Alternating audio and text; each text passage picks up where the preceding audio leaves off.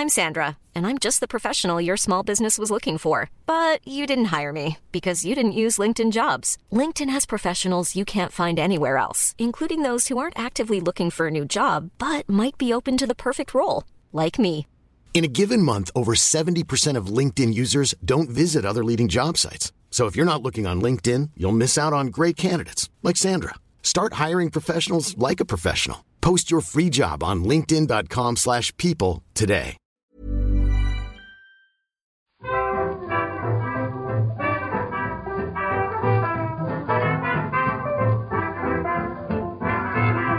Muy buenas, amigas y amigos. Bienvenidas, bienvenidos una semana más al podcast Reload, programa sobre videojuegos que hacemos desde anightgames.com. Volvemos del parón navideño y volvemos, como no podía ser de otra forma, con Víctor, con Marta y con Oscar. ¿Qué tal? Hola. Hola. Hola, ¿qué tal? A ver, va a quedar raro, ahora os cuento. Pero lo, lo- lo que me sale es decir que el primer podcast del año es uno de mis favoritos. Porque eh, volvemos de un descansito que idealmente habrá servido para eso, para descansar un poquitín, pero no, es- no es- no es lo bastante largo como para que se nos olvide cómo hacer un podcast, ¿no? Pero es que resulta que igual sí se nos ha olvidado un poco. ¿No? Sí. Porque es la, la- la segunda vez que digo esto, esta mañana. Hemos tenido que volver a empezar el programa porque no estábamos grabando. Entonces, Es que- bueno, Pero, pero cuéntalo bien, cuéntalo bien. Habéis em- empezado tú, no, porque a mí no se me olvida el podcast, visto, no, porque aquí lo importante es que se acuerde Pep, pero este podcast va a salir muy bien. Tú has dicho algo así como, es difícil que este podcast no salga mal. Y yo he dicho, porque Marta, estoy aquí uf, la sabiduría de este programa, ¿sabes? He Pero dicho, tened cuidado, porque cada vez que decís algo al empezar, rollo, vamos a hacerlo en hora y media, va a salir no sé qué, sale todo lo contrario porque vosotros llamáis a la mala suerte. Y así, decí eso y confirma, o sea, decí eso yo de que estabais llamando a la mala suerte y que se confirmara que no estabais grabando. O sea, vamos a empezar a ser moderados en las introducciones al podcast Reload. Estás incurriendo en ya te lo dijismo. Bueno, y, eso- más y que voy a es- incurrir. Da un poco Sí, de pero esa es, la, esa es la peor de las actitudes, Marta, ¿no? Porque, evidente- porque entonces yo Ah, podría bueno. también, podríamos todos estar así y claro, en algún momento algo fallará. Pues somos humanos al final. Human after mira, all. todo, todo el mundo tiene defectos, ¿eh? A lo mejor mi defecto es el ya te lo dije. Pero me da igual, Puede porque todo el mundo tiene Tu, defectos. tu defecto es Puede tener ser. demasiada razón siempre. Claro, gracias.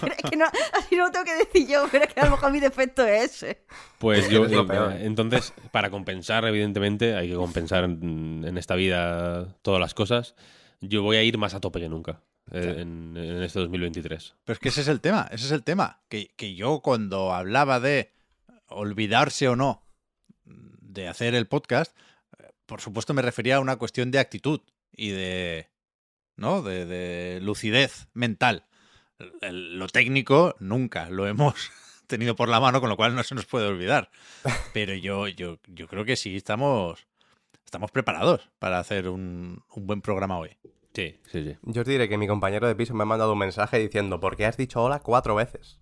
¿Por qué has saludado tanto? La primera al, al- al saludar en la llamada, otra al hacer la prueba y las dos grabaciones. Está preocupado porque salude tanto ya. Hombre, es que saludar mucho. ¿Quiere eso sí que venir a de- Eso saludar? sí que es un defecto. Hablando de defectos, ¿no? Imagina, la gente que saluda mucho.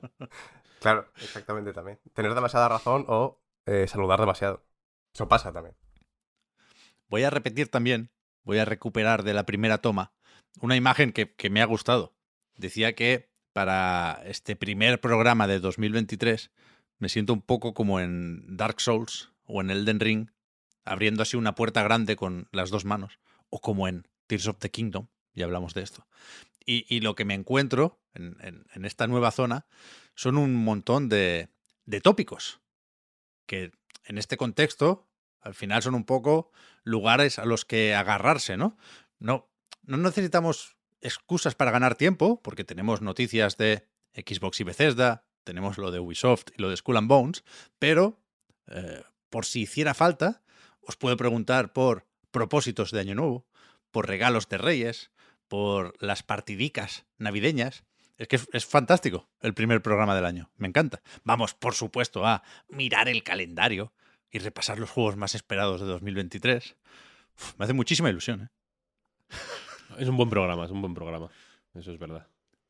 Seguro que no cometemos ningún error haciéndolo.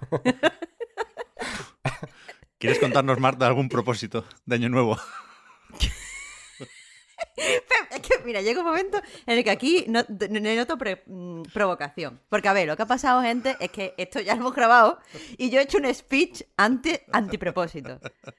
Y, aquí se estaban, cuando nos hemos dado cuenta que no estaban grabando, se estaban aquí estos señores metiendo conmigo. Pero es que a mí lo que me pasa es que no me gusta esta, esta forma de vivir de mm, hacer propósito porque nos sentimos que tenemos que estar constantemente mejorándonos a nosotros mismos. O sea, como que, ¡guau! Llega un nuevo año, pues tengo que comer mejor, o tengo que hacer más ejercicio, o tengo que, yo qué sé, leer más, o tengo, yo qué sé, los típicos propósitos que se pone la gente. Y yo estoy harta de eso porque yo lo que quiero es estar tranquila y quedarme como estoy. Y ya está. O sea, no soy la polla, pero es que mm, ya está, no tengo más ganas de ser mejor. Quiero ser como soy.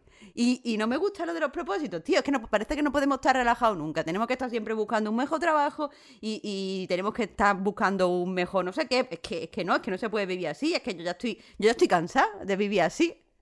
Mi postura es que proponerse estar relajada es un propósito de Año Nuevo. Porque lo, No, lo, lo que buscas es, con esa relajación y esa tranquilidad, efectivamente vivir mejor. pero Claro que elimi- eliminarte eh, la presión del propósito es ya un, un Hmm. avance, ¿no? Eh, Claro. Para ti, en realidad. Entonces, efectivamente, estás en una. Estás en una paradoja. eh, No, claro, pero porque yo no estoy decir. haciendo, no estoy tomando pasos activamente para estar más relajada. O sea, no me he propuesto no. meditar o cosas así. No, lo único que he dicho es, pues no quiero ser mejor, quiero ser una piltrafa. Y está bien siendo una piltrafa y ya. Bueno, quieres ser una filtrafa como, objetivo, claro. Claro, por- no, por- porque ya lo soy. No no es proponerte cosas. Yo ya estoy apiltrafada. Bueno, pues mant- mantenerte como, como piltrafa. Claro, Tú dirías Claro. entonces que si no haces nada, quiero decir, si te mantienes en la inactividad total, sí. ¿seguirías manteniendo el mismo nivel de piltrafismo como para ser un miembro útil de la sociedad y no ser y no y no entrar en depresión o no necesitar medicación, no, no entrar en no entrar en barrena, digamos, mental de, de piltrafismo? Pero tampoco mejorarías. Igual de pronto dejas, dices, bueno, no voy a hacer nada. Y de no hacer nada, dejas de ser una piltrafa y te conviertes de pronto en, ¿sabes? Yo qué sé, en la hija de Amancio Ortega. Pero que no quiero estar constantemente evaluándome. Es que no, no, y aparte, es que te- si- ¿Y siempre ¿Cómo sabes entonces a- si vas a ser una piltrafa o no? ¿Cómo sabes que eres Que una ya piltrafa? soy una piltrafa. Pues eso te ha requerido una evaluación ahí. Porque, que- que- ¿No? ¿Cómo, ¿Cómo sabes que lo eres? Si te digo yo que no lo, que no lo eres, A ver, pues sí que lo soy porque tú ves a, a- yo qué sé, a, a la gente que hace las cosas que supuestamente hay que hacer para tener una vida top y yo no las voy a hacer. Pero eso es- Ni lo eso- soy. Eso es solo en Instagram, Marta. Yo creo que la Vale, forma vale. correcta de protestar contra los propósitos de Año Nuevo es proponerse ir a peor. Eso, eso Porque es es, es- es lo que contrarresta esa energía positiva de los demás. Siempre, pero también es un poco pegarte un tiro en el pie, ¿sabes? Hacerse un Froilán. Pues por eso hay que entrar de lleno en el, en el juego de los propósitos de Año Nuevo. Yo, por es ejemplo, verdad. ¿qué me he propuesto? Comprarme una bicicleta. Ir a peor, claramente. No, porque... Yo me he propuesto comprarme un coche. Ir a mejor. De verdad, esto se ha comentado, Víctor.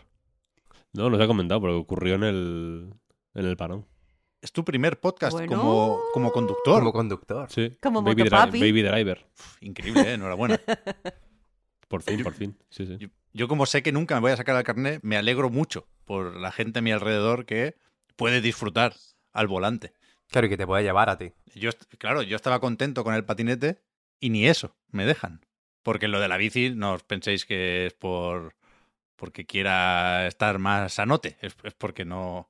A partir del 1 de febrero no se pueden subir patinetes en el transporte público de Barcelona. Y aquí me han jodido la vida, claro.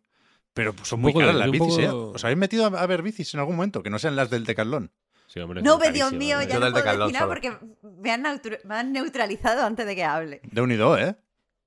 Las Eso vale más que una, que una consola de nueva generación, ¿eh? Es que eh, las del Decathlon están bien, en realidad. Sí, hombre. Es que le he dicho eso en el recarga, pero Pepe es un pijo. O sea, me dice, ¿qué caras son las bicis? Y le digo, hombre, si te quiere comprar una fancy, sí, pero si te compra una del Decathlon y ha empezado, no, el Decathlon no, no sé qué. Es que, Me alegro que estéis conmigo aquí, Oca. que, que tengo que subir escaleras y todo con la bici. Debería ser. ¿De qué? ¿De Sí, aluminio para ligera. pesar O O poquillo, sea, pero ¿no? montado en la bici. No, No, coño, no, ento- la- Entonces iría al que apostamos. No, con la bici a cuestas.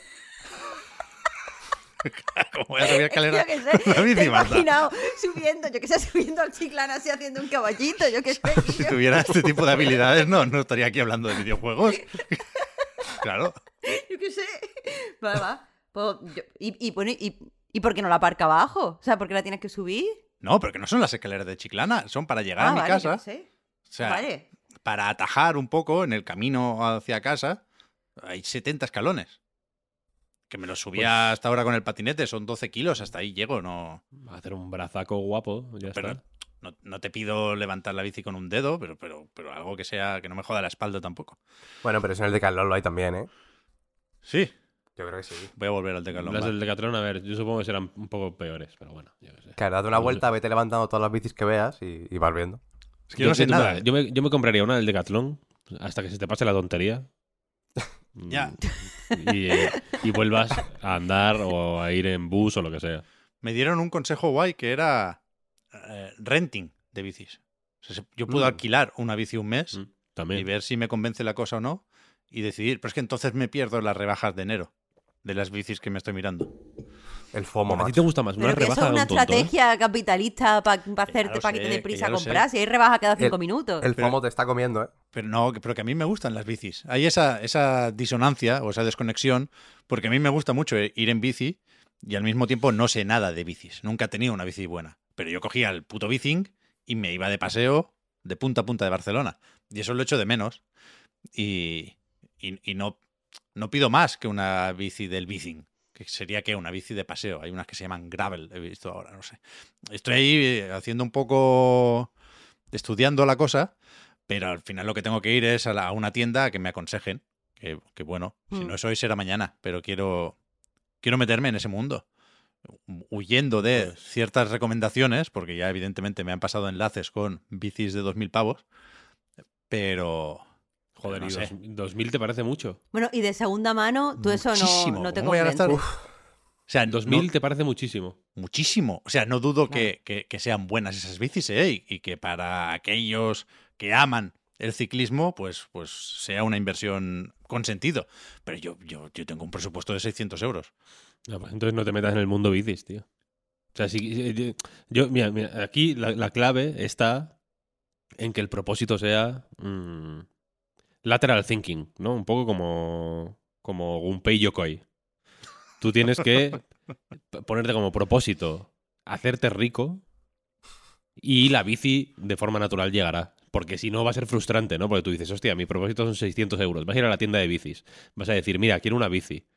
De- eh, mi, mi presupuesto son 600 euros. Quiero que sea buena, tal, porque tengo. Tú le vas a decir lo mismo, ¿no? Tengo que subir unas escaleras, Mm. entonces tal, no sé qué, no sé cuál.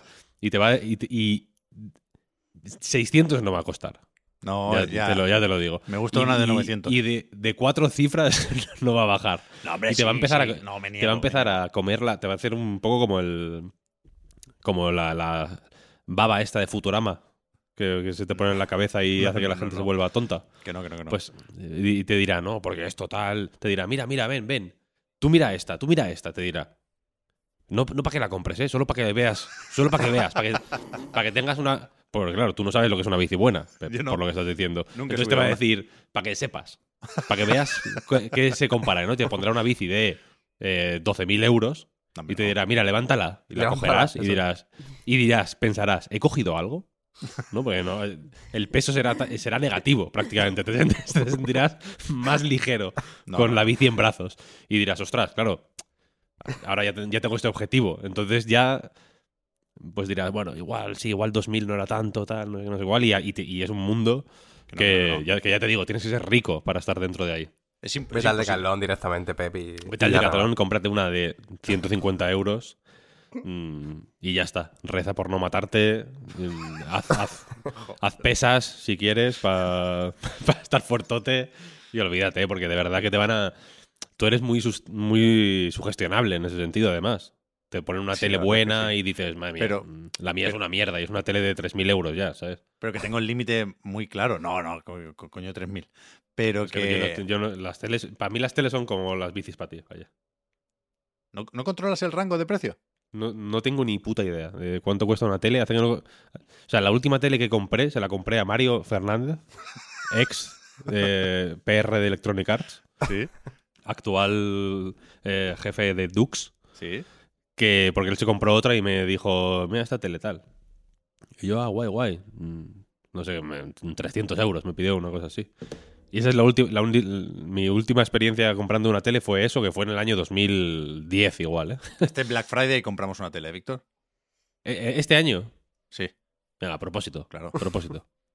A ver qué pasa con esto, pero, pero que, que no puedo pasar de las tres cifras porque entonces ya me compraría otra cosa. Quiero decir, la bici en mi cabeza, que funciona, ya sabéis, de aquella manera, eh, sustituye al MacBook. Yo lo que me quiero comprar de verdad es un MacBook, pero no me llega y van a anunciar los nuevos dentro de poco, entonces pues digo la bici, que ahí sí que podemos llegar. O eso Tú pensar. necesitas comprarte, comprarte algo para que sea fe- para ser feliz. Tú necesitas gastarte el dinero que te quema. No, Y si no puedes comprarte una cosa, te compra otra. No, pero sí quiero pequeños pasitos para ganar comodidad aquí o allá. Y que, que me tiro dos horas al día en transporte público, Marta, que es, que es criminal. Bueno, ni que no Eso no existieran los libros, pues ve a la biblioteca que te sale gratis, el carnet es gratis, la, la app es gratis y te vas coges todos los libros y te hinchales, ¿eh? Bueno, ¿y qué? O Es que no hay que gastar dinero. Pero, pero que da igual, pero que el tiempo lo pierdo igual. Yo quiero ir más rápido. Yo quiero salir más tarde de casa. Yo don- donde quiero estar es en casa. Aquí Vale. tranquilito, con, con la calefacción y, y apurar, apurar. Y ahora no se me permite apurar. Pero bueno. A Night Bikes, ¿eh? Podemos hacer también. Bueno, en, en Discord hay, hay alguno que pilota, ¿eh? Vi- eh, Vikings. Sí, Vikings. sí, vikingos. Bueno, ¿aquí se hablaba de juegos o qué? Sí, eso iba a decir, que si no queréis hablar de propósitos, que contadme a qué habéis jugado o a qué habéis decidido no jugar en, en estas vacaciones. Mm, si queréis, confieso yo. Venga. Venga. Yo estas, estas vacaciones, el... como sabéis, yo solo creo en dos cosas. Una es correos, el, el correos mm, y telégrafos, quiero decir, la empresa de correos y telégrafos. Y la otra es el destino. Son las dos únicas creencias que guían mi vida. Entonces, el otro Vale. Lo día, sabemos. El otro día en el directo que hicimos para terminar el año, eh, yo dije que nunca me ponía malo. Que no era estrictamente cierto, pero tampoco era estrictamente falso. Quiero decir, suelo ponerme. cuando me pongo malo, suelo, suelo seguir funcionando igual. Quiero decir, no hay. Pues bueno, tengo un poco de mocos, un poco de tos, lo que sea, pero sigo teniendo el cerebro en plena forma, sigo pudiendo escribir a toda velocidad, etcétera, etcétera. Eh, y la cuestión es que un- unos días después de, de grabar ese directo, o sea, de hacer ese directo, como veis ya, los daños cerebrales ya los estáis comprobando, vaya, me puse muy malo, extremadamente malo. He estado malo hasta hace... Sigo, sigo tomando antibióticos, para que os hagáis una idea, vaya. He estado muy malo. Entonces, y mi cerebro, de alguna manera, por el destino, supongo, por el, el- karma ahí me hizo ahí un- la, la zancadilla, ¿no? Me dijo, no te burles de esta gente por ser unos pusilánimes. Ahora va, experimenta, es un poco un- el cuento de Navidad, ¿no? Un poco experimenta en tus propias carnes lo que es lo, que se siente viviendo esta vida para, ¿no? Para que aprendas un poco. Entonces me, me puse muy malo y el cerebro me dejó de funcionar. No, no sensu estricto, evidentemente, porque si no estaría posiblemente muerto ahora, ahora o no, no podría estar hablando de esta manera. Eh, pero no, no, no, o sea, no podía escribir, no podía hacer nada, no podía hablar, no podía hacer nada, ¿sabes? No podía encadenar frases. Era una cosa de... Mm, Me bloqueé mucho. El, el- artículo de, de los mejores juegos del año salió tardísimo en la web porque no, porque no podía escribir. O sea, no podía escribir. Eran, tenía que escribir X textitos de, de 100 palabras, 100, 120 palabras. Y no, no podía, no podía. Y hasta hace muy poco tampoco podía, ¿eh? ahora me cuesta, aún así. Y entonces los videojuegos, de, no he podido operar con ellos esta- estos- estas navidades. No, no he- no he sabido, ¿sabes? He jugado un poquito a, a- He jugado a cosas, evidentemente. He jugado bastante a cosas de VR, por ejemplo, que por fin he podido darle uso al, a, las, a las Quest. Eso para la cabeza es buenísimo, ¿eh, Eso Víctor? te iba a decir que entre, entre que estabas malo y, la- y los cascos, madre mía. Eso, eso es lo mejor para la cabeza, vaya. Y, estado jugando al Picross. Al o- El S8, nuevo este, ¿no? terminándolo, y Ah, al X también. Que el- claro, el Picross X es básicamente eh, Metal Slug, de pronto. Es un juego de acción frenético, entonces también he jugado mal. Para la cabeza totalmente. Es súper frenético. Yo no sé cómo estando así te, te dio para, para avanzar en los niveles. ¿eh? Bueno, es que lo tuve que dejar, quiero decir, pues Claro. salió el, el día, el día antes del directo o algo así, ¿no? Salió eh, Sí. una cosita así. O la semana Y al día anterior, sí- cerquita, sí. Y al día siguiente, ya a los dos días, mm, ya, ya no, ya no podía, vaya. Y, y el, entonces el único que... Los de VR, la verdad es que me han agradado mucho. Jugué el Moss Book 2, por ejemplo, Ujú. que es fantástico ese juego. Mm. Muy, muy, muy guay. Y... Y entonces lo único que he jugado así que me ha resultado... Claro, yo necesitaba, eh, por, por el estado de fragilidad mental absoluta que tenía, ya digo, necesitaba cosas que me, que me estimularan hasta un punto tal que, que no me resultara abrumador. Porque de verdad que el Bayonetta 3, por ejemplo, mm, no, ya no sé jugar. Básicamente he perdido esa habilidad, de alguna manera. Entonces el Stacklands, que lo recomendó Marta, me lo pillé en las, en las ofertas estas de, de Navidad, pero bueno, que cuesta 4 euros. ¿eh? Igual me lo compré por 3. La rebaja tampoco era abrumadora. Y, y el Stacklands me ha... Después de un... Me costó infinito entrar. A Mar- Creo que te, lo dije a ti, ¿no, Marta? Que no, no Sí, pasaba de la... Aguantaba tres noches, que son aproximadamente seis minutos de juego, y no, y no, y no, ya- no, no avanzaba. Pero poco a poco fui eh, ganando esa- ese superpoder de avanzar en Stacklands. Y me encanta, es un juegazo, increíble. Ole, qué alegría recomendar algo y que guste, ¿eh? Muy, muy guay, muy, muy guay. Pues yo, eh, como yo ya había jugado al Stackland, eh, he estado jugando mientras salía, este, esta Navidad he intentado, he intentado con todas mis fuerzas jugar al Midnight Suns. Porque de verdad que, que es un juego que, que me gusta, me gusta su acercamiento al combate. De hecho, lo que me convenció que me lo, de comprármelo es que Víctor dijo en el, en el reload que era, o sea, no en el de, en el último que hicimos, en el anterior que yo no estuve, dijo que el combate era increíble y dije, vale, si, si Víctor lo dice así con esas palabras, eh, me lo tengo que comprar. Lo que pasa es que, claro, lo he querido jugar eh, en, el, en la Steam Deck y han sido problemas de rendimiento constantes. Todo el tiempo el juego se me cerraba, eh, era, era un caos. Al final, para poderlo jugar, he tenido que hacer mil cosas, bajarle a tope la, resolución, o sea, lo, o sea, la- la- poner todo al mínimo, de todas las cosas de rendimiento al mínimo. Las revoluciones. ¿eh? entonces- Un- Un poco como ¿Qué, Tomami ahí te has puesto. Las revoluciones, Ya, digo. las revoluciones. es que es que de cosas técnicas estas no sé cómo se llaman y no quiero decir una barbaridad. Pero básicamente eso, que, que he bajado todo, todas la- las cosas relacionadas con el rendimiento y me va mejor, pero tampoco me va perfecto. Eh, por ejemplo, no, no puedo moverme, o sea, me, me va a trompicones cuando me muevo por un campo de, de batalla, cuando estoy en la abadía, a lo mejor estoy por los bosques, me, me, me da unos tirones que me, me marean. Entonces no, no lo estaba disfrutando y lo he decidido dejar hasta que lo, lo actualicen. Y es una mierda, porque es que hay cosas en el juego que me están gustando, pero es que es imposible disfrutarlo de esta forma. Así que ha sido muy mala mi experiencia de, de jugadora estas vacaciones. Pues es una lástima, porque es un juegazo.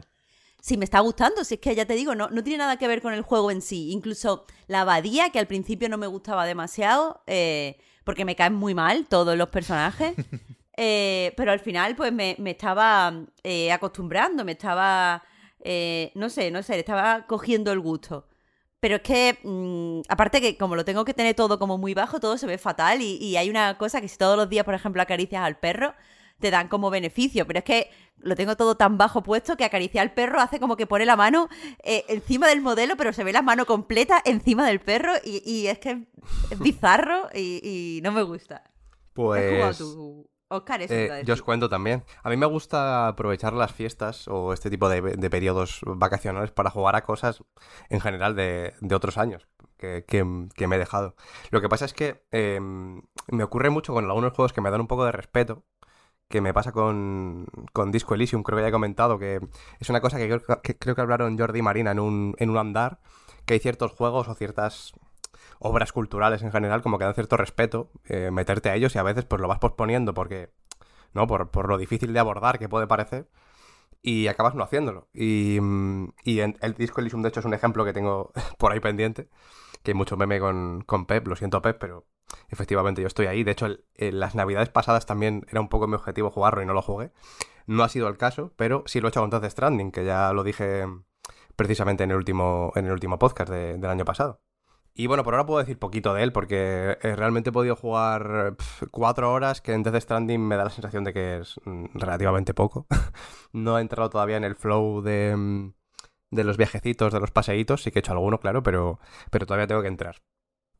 Entonces, eh, eso, estoy ahí. eh, ya os iré actualizando según vaya, vaya avanzando.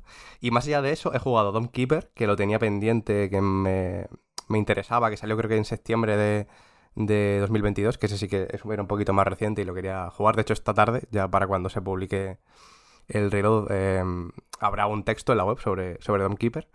Y tenía pendiente Resident Evil 3 Remake, que también lo jugué. Además de cara al, al cuadro, eh, yo creo que tenía sentido un poco ver, ver lo que habían hecho exac- exactamente con este, que sí que lo había probado. Em, pero lo poco que había jugado, pues me había gustado menos que el, que el del 2. Es que el 2 es. Yo creo que. El, el del 2 es demasiado bueno, tal vez, ¿no? Y por el listón demasiado alto, pero el del 3 también está bastante guay. Em, pero bueno, a ver con el 4, que luego a lo mejor lo, lo comentamos con lo que se viene. Y Hotline Miami 2, que este sí que lo había jugado, pero tampoco lo había terminado, así que dije, venga, va, me, me lo juego también. Así que nada, esos cuatro.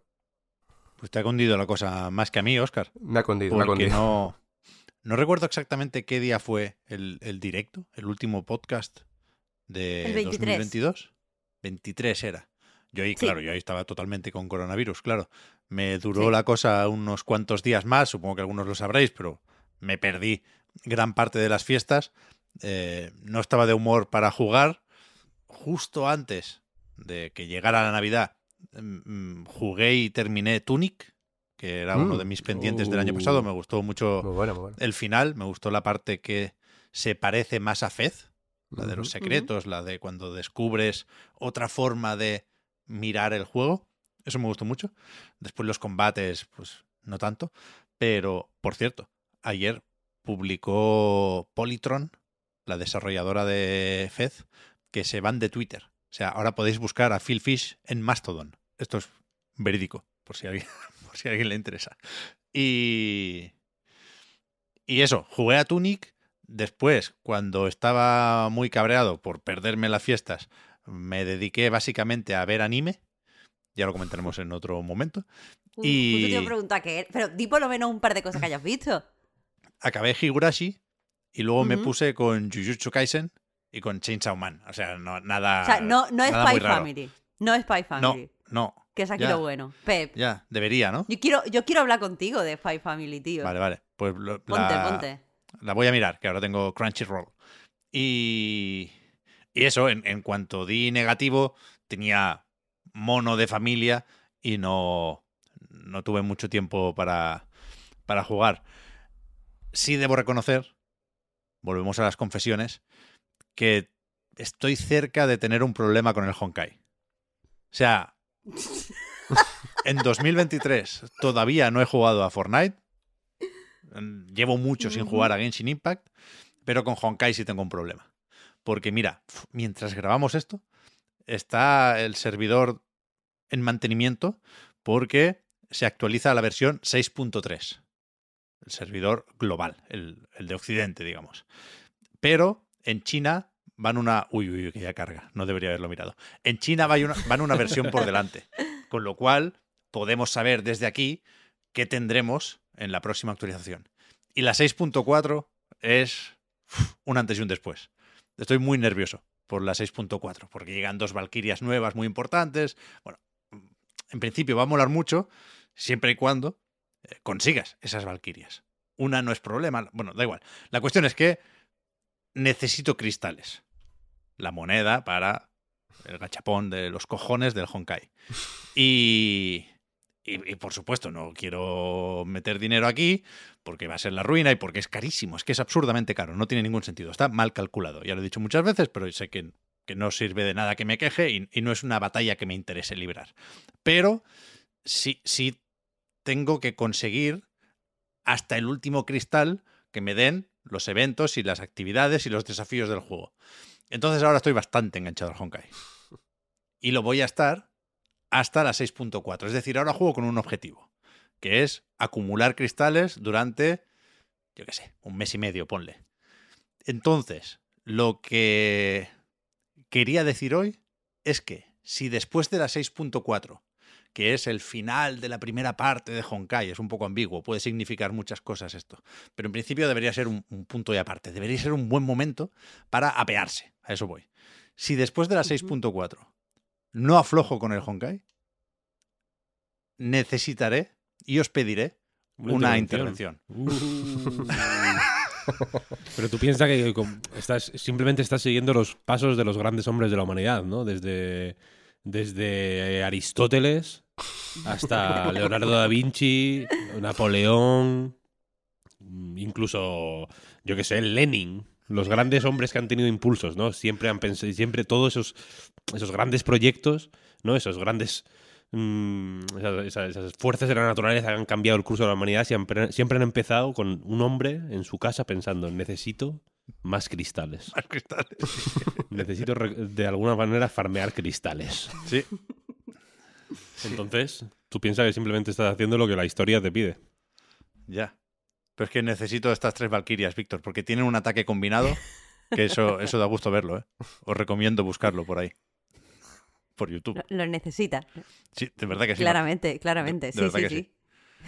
Lo que pasa es que, claro, no os quisiera yo aburrir con mis problemas, pero conseguir a los personajes es el primer paso. Después necesitas sus armas, después sus accesorios. Pero bueno, me conformaré con conseguir los tres personajes. Y después ya tomarme el Honkai con mucha más calma. Con mucha más calma. Si no, dejarlo ya. Pero bueno, ya veremos. Primero hay que llegar a la 6.4. Y, y, y, consciente de el problema, la verdad es que el camino hacia la 6.4 me hace mucha ilusión.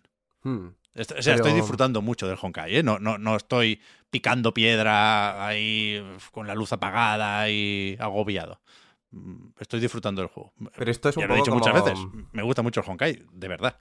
Pero es un poco como lo que, lo que se suele decir con el tema de, mm, de, yo que sé, de apuntarse al gimnasio o estas cosas, que dices, sí, venga, me apunto, pero primero voy a acabarme la mierda que tengo en casa, ¿no? Los snacks y los chocolates y las, y las mierdas que tenga en casa y luego ya, ¿verdad? luego ya sí que voy al gimnasio. Es un poquito eso, ¿no? Y al final, pues no acabas yendo nunca. No sé si será tu caso, yo confío en ti, Pepe, pero, Pero, ah, claro, es que te acercas peligrosamente a eso.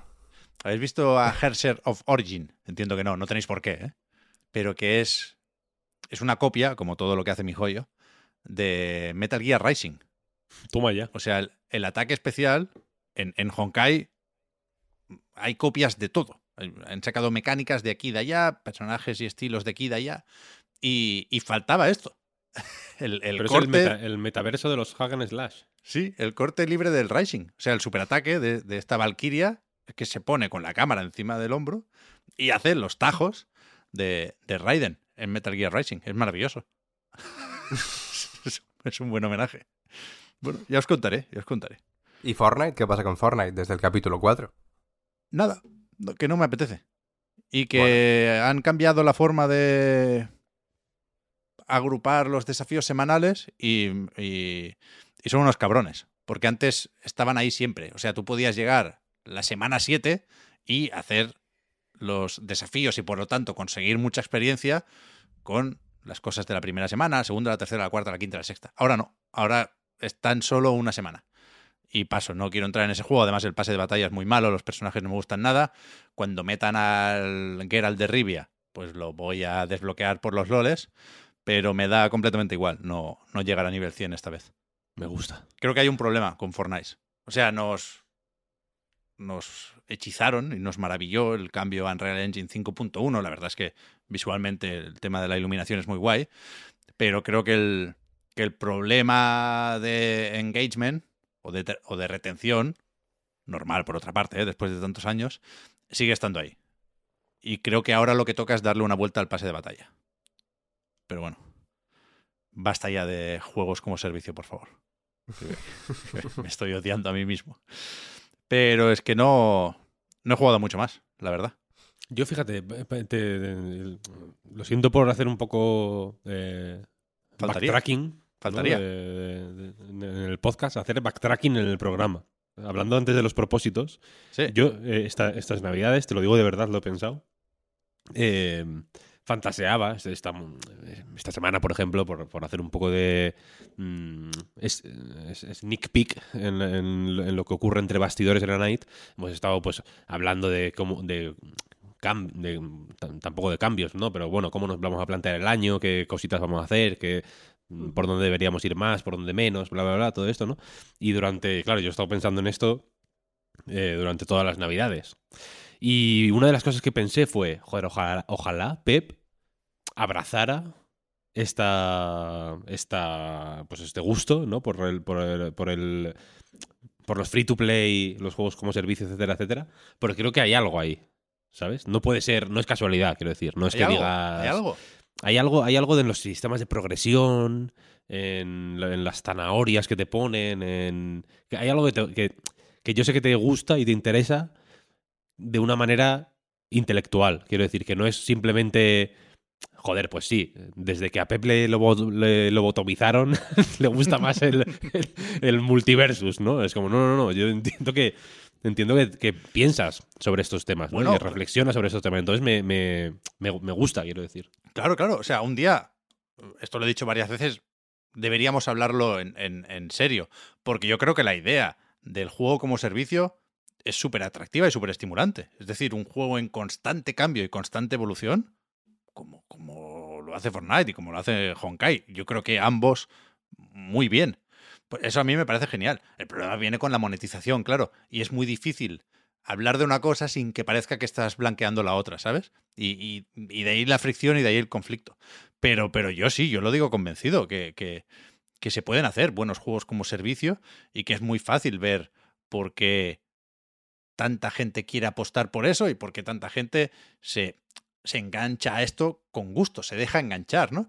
Dentro de poco tendremos en eh, Xbox y en PlayStation, también en Game Pass Taiwan, Monster Hunter Rise no es tan distinto lo que propone Monster Hunter. De hecho, es más, a, a nivel de retos y de zanahoria con el palo, es similar. Y si acaso es más estático, un Monster Hunter como servicio sería la hostia.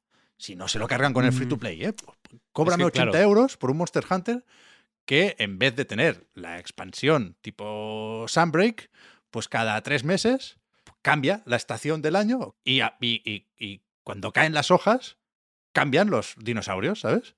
Cosas así. Es que, claro, el- ahí, está la cosa. Monster Hunter Rise es obviamente un bo- botones y palancas que Claro. tienes que ir dando. mm, y, y al final, de hecho, se forma un flow alucinante. Yo Claro. con cada Monster Hunter que juego lo noto más. Claro, con, con Rise eh, fue eh, increíble, pero la cantidad de. la- lo- o sea, lo, lo perfectamente que está pensado para que. Porque tú tienes el objetivo principal de. O sea, el objetivo principal no es hacer las misiones, llegado a cierto momento, es farmear los materiales, ¿no? Entonces tienes que ir matando a X monstruos, encontrando los materiales, mm, dándoles en la cabeza porque ahí le mm, sale el drop en vez de ser 5% es 7% y entonces mm, hay, una probabilidad un poquito mayor de que te caiga tal cosa o tal no sé qué, no sé cuál. Pero aparte hay un millón de mi- misiones opcionales, submisiones. mm, eh, Claro, claro. Hay un puto. Hay incluso cosas secretas, porque hay un puto búho en el Monster Hunter Rise que no, que no el juego no te lo dice, pero en la zona donde están los. En, en la. En la expansión no sé dónde está o si está siquiera, pero en el juego principal, en la zona donde están los gatos, donde están el, el- el- el entrenamiento de los gatos, donde puedes ir tú a entrenar y tal, si subes encima de un árbol hay un búho que te que, que deja caer cosas también, ¿sabes? Entonces ahí, o sea, quiero decir, hay hasta, pero lo hace cada tres, cada tres partidas. Claro. Cada tres partidas te hace eso. Luego tienes cada cinco las expediciones de los, de los tal. Cada diez eh, la- los entrenamientos de, de los felines y de los canines. Hay, hay mil cosas que hacer para que cada. No, no todas las partidas, pero cada dos partidas tienes algo que chequear en el pueblo, a ver qué me han dejado caer. Ah, hostia, pam, un, un pescado, son mierdas siempre, además, ¿no? No te- nunca te dan. Nunca es como, hostia, el arma que quería. No, no, son purrela pura y dura, vaya. Y, y aún así se forma, claro, un- una dinámica de mantenerte ahí un poco interesado por bobadas al final, que, que es flipante. Aquí, a mí lo, a- lo que más me interesante me resulta es que la línea que separa el- las interacciones significativas e interesantes y que aportan algo y que te dicen algo y que, y que sientes que, es- que estás avanzando hacia algún sitio o que, o que no, que tienen un propósito y un final y, y el, y un, un tipo de interacciones que, es, que, que esclavizan básicamente y que están vacías de, de sentido y de propósito y de todo, es, es delgadísima esa línea. ¿eh? Sí, sí. O sea, es, es brutal. Ahí hay una un baile difícil de hacer, vaya. Sí, sí. Que cuidado, ¿eh? que, que Monster Hunter sé que aparte de la expansión de turno tiene sus actualizaciones y se añaden eh, criaturas o monstruos, ¿no? Cada X tiempo. Pero, pero eso, sin llegar a tropezar con las trampas del free to play, yo creo que en general gustaría que en el próximo Monster Hunter, pues mm, en cierto momento Capcom dijera, mira, eh, tal día a tal hora hay evento para quien se conecte. Y resulta que mm, si juegas en ese momento, ves como un volcán entra en erupción y se genera el bioma de la lava que antes no estaba. Y, si estás en ese momento, guay. Y si no, pues sigues teniendo el bioma para cuando te conectes en la próxima partida, ¿no? Yo, yo- creo que eso, que tampoco es especialmente nuevo, ¿eh? La gente de los MMO nos dirá que vamos tarde, efectivamente. Yo creo que aquí la gracia está en cómo se ha hecho accesible esto. Un MMO no deja de ser moderadamente intimidatorio, en mi opinión. Pero, pero que yo creo que, que, que, que sí se puede hacer buen diseño y sí puede llegar a ser estimulante el futuro de los juegos como servicio. Lo que pasa que al final lo que manda es la pela y la forma de rentabilizar esas inversiones y ese mantenimiento, de momento, eh, a mí me parece muy cuestionable. Pero, pero sí creo que se pueden escribir cosas interesantes y se pueden comentar cosas interesantes. Sí, sí. Pues te lo, te lo, te lo, por, por un lado te lo pido, por favor, pero por otro te lo, casi te lo, te lo impongo, quiero decir, ¿no? te, lo- te- te obligo a hacerlo, si, Sí, sí, si sí, sí. quieres. A ver cómo, cómo podemos dejar eh, la monetización a un lado y, y que no parezca esto una defensa del free to play. Pero, pero es verdad, es verdad, me mola, me mola. Uf, qué ilusión que voy a poner, poner un artwork del Honkai en el, en el podcast de hoy, ¿eh? en el vídeo de YouTube. La- la- hasta, hasta dónde, o sea, te- has comprometido a Es, re- es escribir. retorcidísimo. Fíjate, se ha comprometido a escribir solo sí, para sí, sí, poner un puto sí. árbol del Honkai, ¿eh? Lo siguiente vete a saber. Porque esta, esta carta ya la has jugado. Las siguientes van a ser mu- mucho más oscuras. Bueno, no, la- o sea, ahora la 6.3 y el mes que viene la 6.4. Ta- Artworks no van a faltar. En mi joyo tienen la, la Wacom esta echando humo. Eh, para terminar con el repaso navideño, o, o el repaso de lo que ha sucedido durante esta semana sin podcast reload, el- la actualidad que, que nos tenía preparado para esos días, no mucho, ¿no? O sea, ya hicimos este ejercicio al retomar la recarga activa, ¿no? Con la del lunes. Y yo creo que los dos titulares de, de las últimas semanas han sido lo del sindicato de Cenimax, unos 300 testers de Bethesda, Arkane, ID Software, han montado un, un sindicato eh, amparado en... ¿Cómo es, Marta? Lo de Workers of America, Communication Workers of America. Communication Workers of America, exactamente. CWA. Y bueno, eh, es, es un sindicato que se ha formado sin eh, quejas o obstaculizaciones por parte de Microsoft porque ya había dicho, se había comprometido con la Federal Trade Commission, el famoso organismo regulador que está pendiente de esa demanda para ver qué pasa con la compra de Activision Blizzard. Creo que no ha habido muchos movimientos en ese frente. Algo ha pasado, ¿eh? han dicho que al final no es inconstitucional y no sé qué. Pero bueno, la, cuestión es que eh, en cierto momento Microsoft se comprometió a no poner trabas a la formación de sindicatos y esto en algún momento quizá lo podrán aprovechar los trabajadores y las trabajadoras de Activision Blizzard King, también de Proletariat, que son los que están ahora con, con ese follón, pero lo pueden aprovechar también, claro, otros estudios de Microsoft. Y parece que eh, Zenimax, la gente de Bethesda y compañía, ya digo, van a ser los primeros en, en montar este sindicato que es el, el, más grande que hay en la industria del videojuego en, en Estados Unidos y no, no, sé si en todo el mundo. No sé cómo estará la cosa en otros sitios, pero vaya, creo que es importante ¿eh?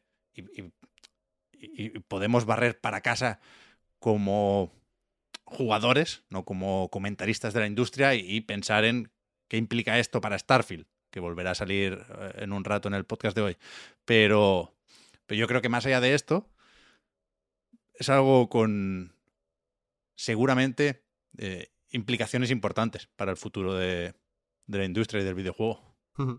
Esperemos claro, que hay... implicaciones positivas, por supuesto. ¿eh? El objetivo aquí es mejorar las condiciones laborales de eh, para empezar los testers, que quizás son los que están más puteados, pero también para, para cualquier otro grupo de developers faltaría.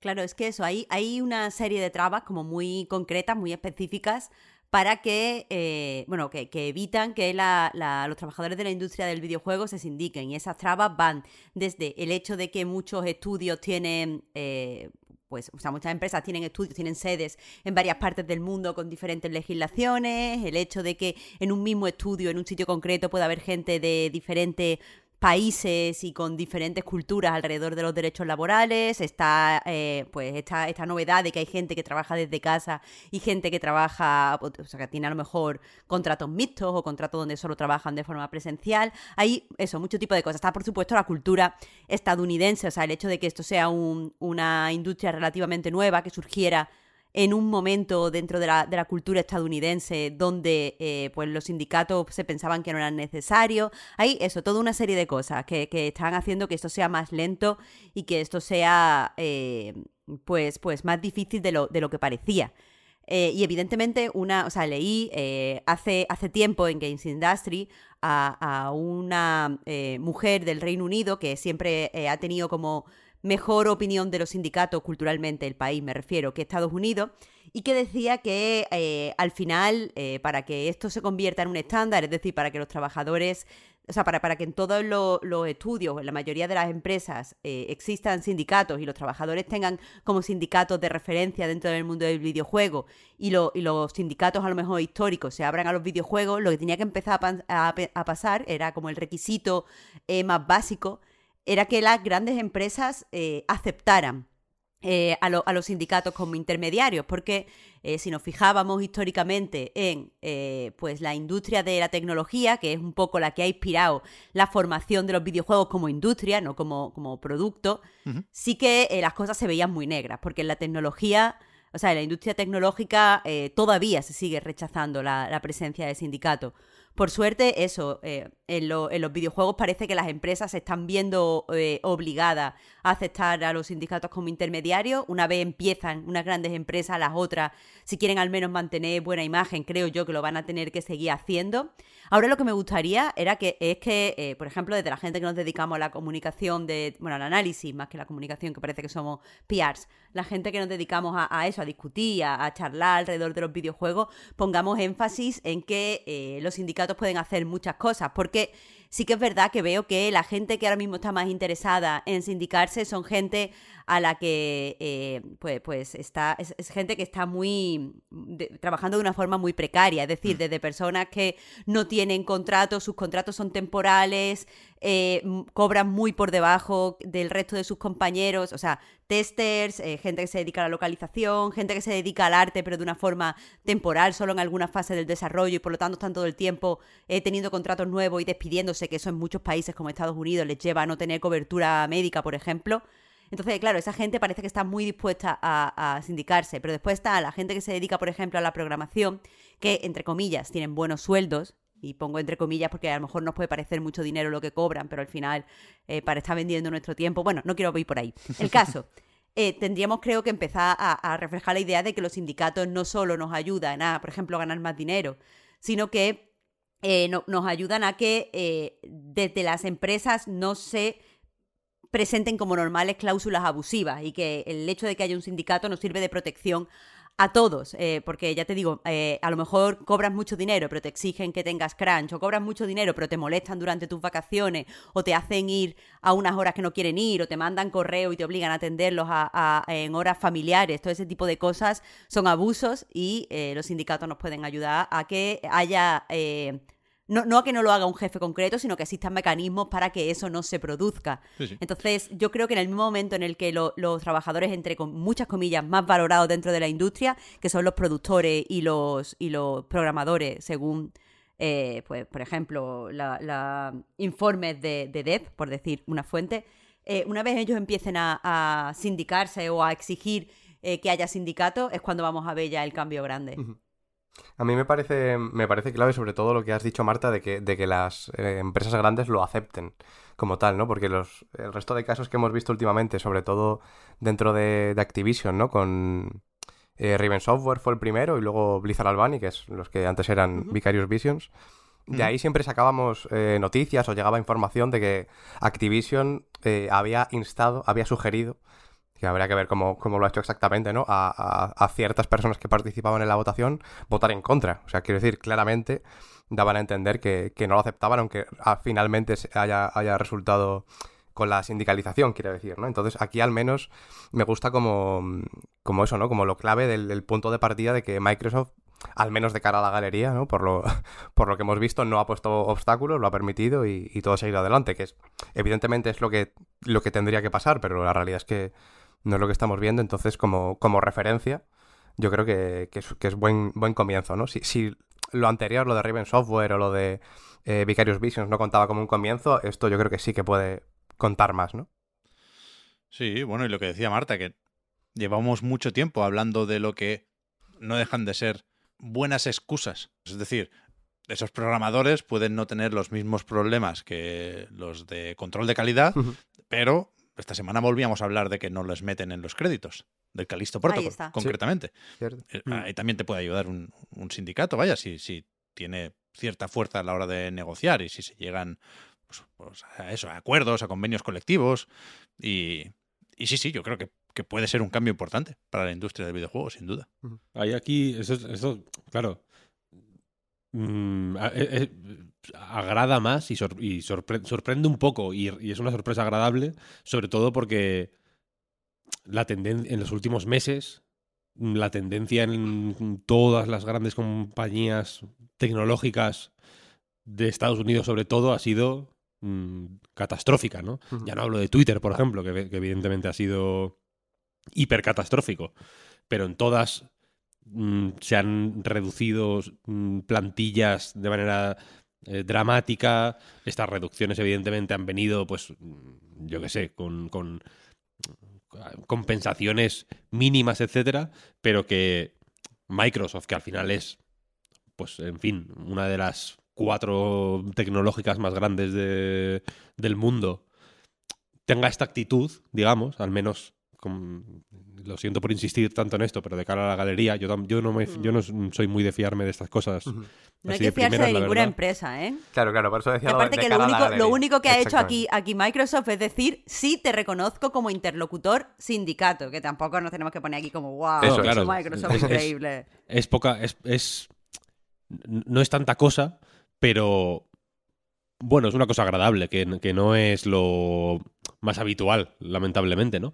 Em, y, también, y también resulta eh, sorprendente o agradable porque no sé si fue en el podcast de The Verge o no me acuerdo dónde lo escuché, vaya, hacían como una, como, eh, qué tendencias esperaban para 2023, una cosa así, ¿no? Y era como, pues la chat GPT va a cambiar los mm, trabajos escolares, tal, no sé qué, no sé cuál. ese tipo de cosas. Y uno, uno, no me acuerdo quién era exactamente, pero uno decía que esperaba que 2023 eh, fuera el año como de los directivos desatados. En plan, rollo, envalentonados por lo de Elon Musk, ¿no? Que es como, venga, vo- no solo, no solo voy a reducir plantilla y a echar a peña de manera indiscriminada, sino que lo voy a hacer de manera pública, mm, riéndome de ellos en, la propia plataforma que acabo de comprar, etcétera, etcétera, ¿no? Haciendo un poco mm, medio troleada, medio... Bueno, ni medio ni nada, vaya, un 10% troleada y un 90% abusos mm, posiblemente que posiblemente fueran denunciables en cualquier país medianamente serio del mundo. Evidentemente Estados Unidos es el circo de freaks, pero, pero en cualquier país del mundo que no sea Estados Unidos sería una movida, joder, denunciable en realidad, ¿no? Que, es- que, que- que sea ese, ese- ese tipo de humillación por parte de un superior. Em, entonces, claro, aquí mm, que, que aquí, aquí hay una cuestión de, de- que, que creo que lo ha mencionado Marta antes, de imagen, en realidad. Y no creo que sea malo. O sea, creo que es una buena señal que por temas de imagen tengas que controlar esto más que nunca. Quiero decir que es un, al final es una consecuencia de, bueno, pues la opinión pública y la... Habría que cogerlo con pinzas, ¿no? Pero de manera pseudo mayoritaria, pues creo que todos estamos más o menos de acuerdo en que la peña tiene que estar, es mejor que esté bien que que esté mal, ¿no? Y que cualquier cosa que redunde en mejorar ciertas condiciones está bien. Ahora, yo creo que la parte Microsoft son muy zorros, ¿eh? En ese sentido, de toda la vida. Desde, desde que Bill Gates lo fundó en el garaje de su madre, son muy zorros. Entonces, eh, claro, yo estoy de acuerdo con Marta en que, bueno, pues los de QA está guay que, se, que tengan su sindicato, etcétera, etcétera. Pero yo creo que Microsoft les ve como un poco los mierdecillas, ¿no? En plan, déjales, déjales, que, déjales que se junten. Bastante tiene, bastante, tiene. ya. Claro, es que, el, ch- ¿qué decías? El chaval este que le hemos tenido aquí 12 horas eh, intentando replicar un bug durante 5 semanas que no lo ha conseguido, déjale. Déjale que, déjales que se junten, da- da- dales una habitación. Esta que tenemos ahora para. esta que tenemos ahora para las cajas de, de las Xbox One que dejamos sin vender. Límpiala un poco y déjasela. Para que se reúnan ahí. Porque lo importante son los programadores, efectivamente, que, que tienen. que estas grandes empresas tienen tácticas infinitamente más civilinas para. sin hacer. mm, sin hacer muchas, eh, muchos aspavientos, ni hacerlo de manera muy pública, ni ser muy explícitos, mm, ya no te voy a decir ni neutralizar el interés por un sindicato, simplemente eh, llevar los intereses a otro sitio para que el sindicato no sea ni, bueno, en plan, ¿en qué coño me va a mejorar? Por ejemplo, que los bonus sean acciones, por ejemplo. Entonces, claro, se crea una, en, sobre todo efectivamente en puestos altos, tipo producción, programación, en los, en los, en los seniors, digamos, se crea una situación de no mirar por los demás, sino de mirar por la empresa, porque, porque tienes... mm, joder, tienes... tu dinero depende de ello un poco, ¿no? Quiero decir, igual no de manera inmediata, pero si las acciones que tienes desde hace 15 años y que te han ido dando en, yo qué sé, en Electronic Arts, si van para arriba, tu situación va también para arriba, ¿sabes lo que quiero decir? Estás mejor, quiero decir. Al final te importa más. eh, y evidentemente, todas, cualquier acción eh, que no redunde en maximizar beneficios o en hacer que los beneficios crezcan año tras año, etcétera, etcétera, sino que redunde en. eh, o que, o que, o que afecte a la, a la mejora de las condiciones laborales que habitualmente implican también reducir beneficios, ¿no? O, o- hacer un reparto de dineros, mm, pues en fin, no, no tan beneficioso para la empresa como posiblemente lo sea si las, cuando las condiciones son una mierda. Evidentemente, una hora de trabajo sin pagar es mejor que una hora de trabajo pagada, ¿no? Eh, para, para que nos entendamos, para, Pero- la- para los mercados. Mm, o sea, que quiero decir que un sindicato es malo para, la- para las acciones y el crunch es bueno para las acciones, si lo ves de esa manera. Entonces, si, te- si tienes acciones en la empresa, por muy trabajador que seas, te vas a. Te vas a. Te vas a poner del lado de la empresa. Quizá incluso de manera in- inconsciente, ¿no? Como lo de la- cuando, cuando la mierda del GameStop, de las acciones del GameStop, de esto que se pus- pusieron Mm. el- no- creo que no tiene un nombre, ¿no? El- este evento, pero bueno, este- esta situación que se estudiará en los libros de historia. Pasó con AMC también, con la cadena de cines, AMC. Y una de las cosas que leí en esa época era que, que la peña que tenía acciones de AMC, que había comprado acciones de AMC en este momento en el que estaban subiendo muchísimo, había empezado a ir más a los cines AMC para, para mejorar el valor de sus acciones de alguna manera, ¿no? Pensaban, eh, claro, si, los, si estos cines, si suben las acciones, pero en los cines no hay nadie y son una miseria, que es lo que estaba ocurriendo, pues evidentemente van a irse a la mierda. Entonces hubo como un un reflote de, de, de espectadores en, pa- en parte por eso, porque querían cuidar sus acciones. Eran, de pronto es como que es tu es tu, son tus terrenos, ¿no? Los- o los sientes así de alguna manera. Eso es tristísimo. Es, tri- es Eso tristísimo, es claro. tristísimo.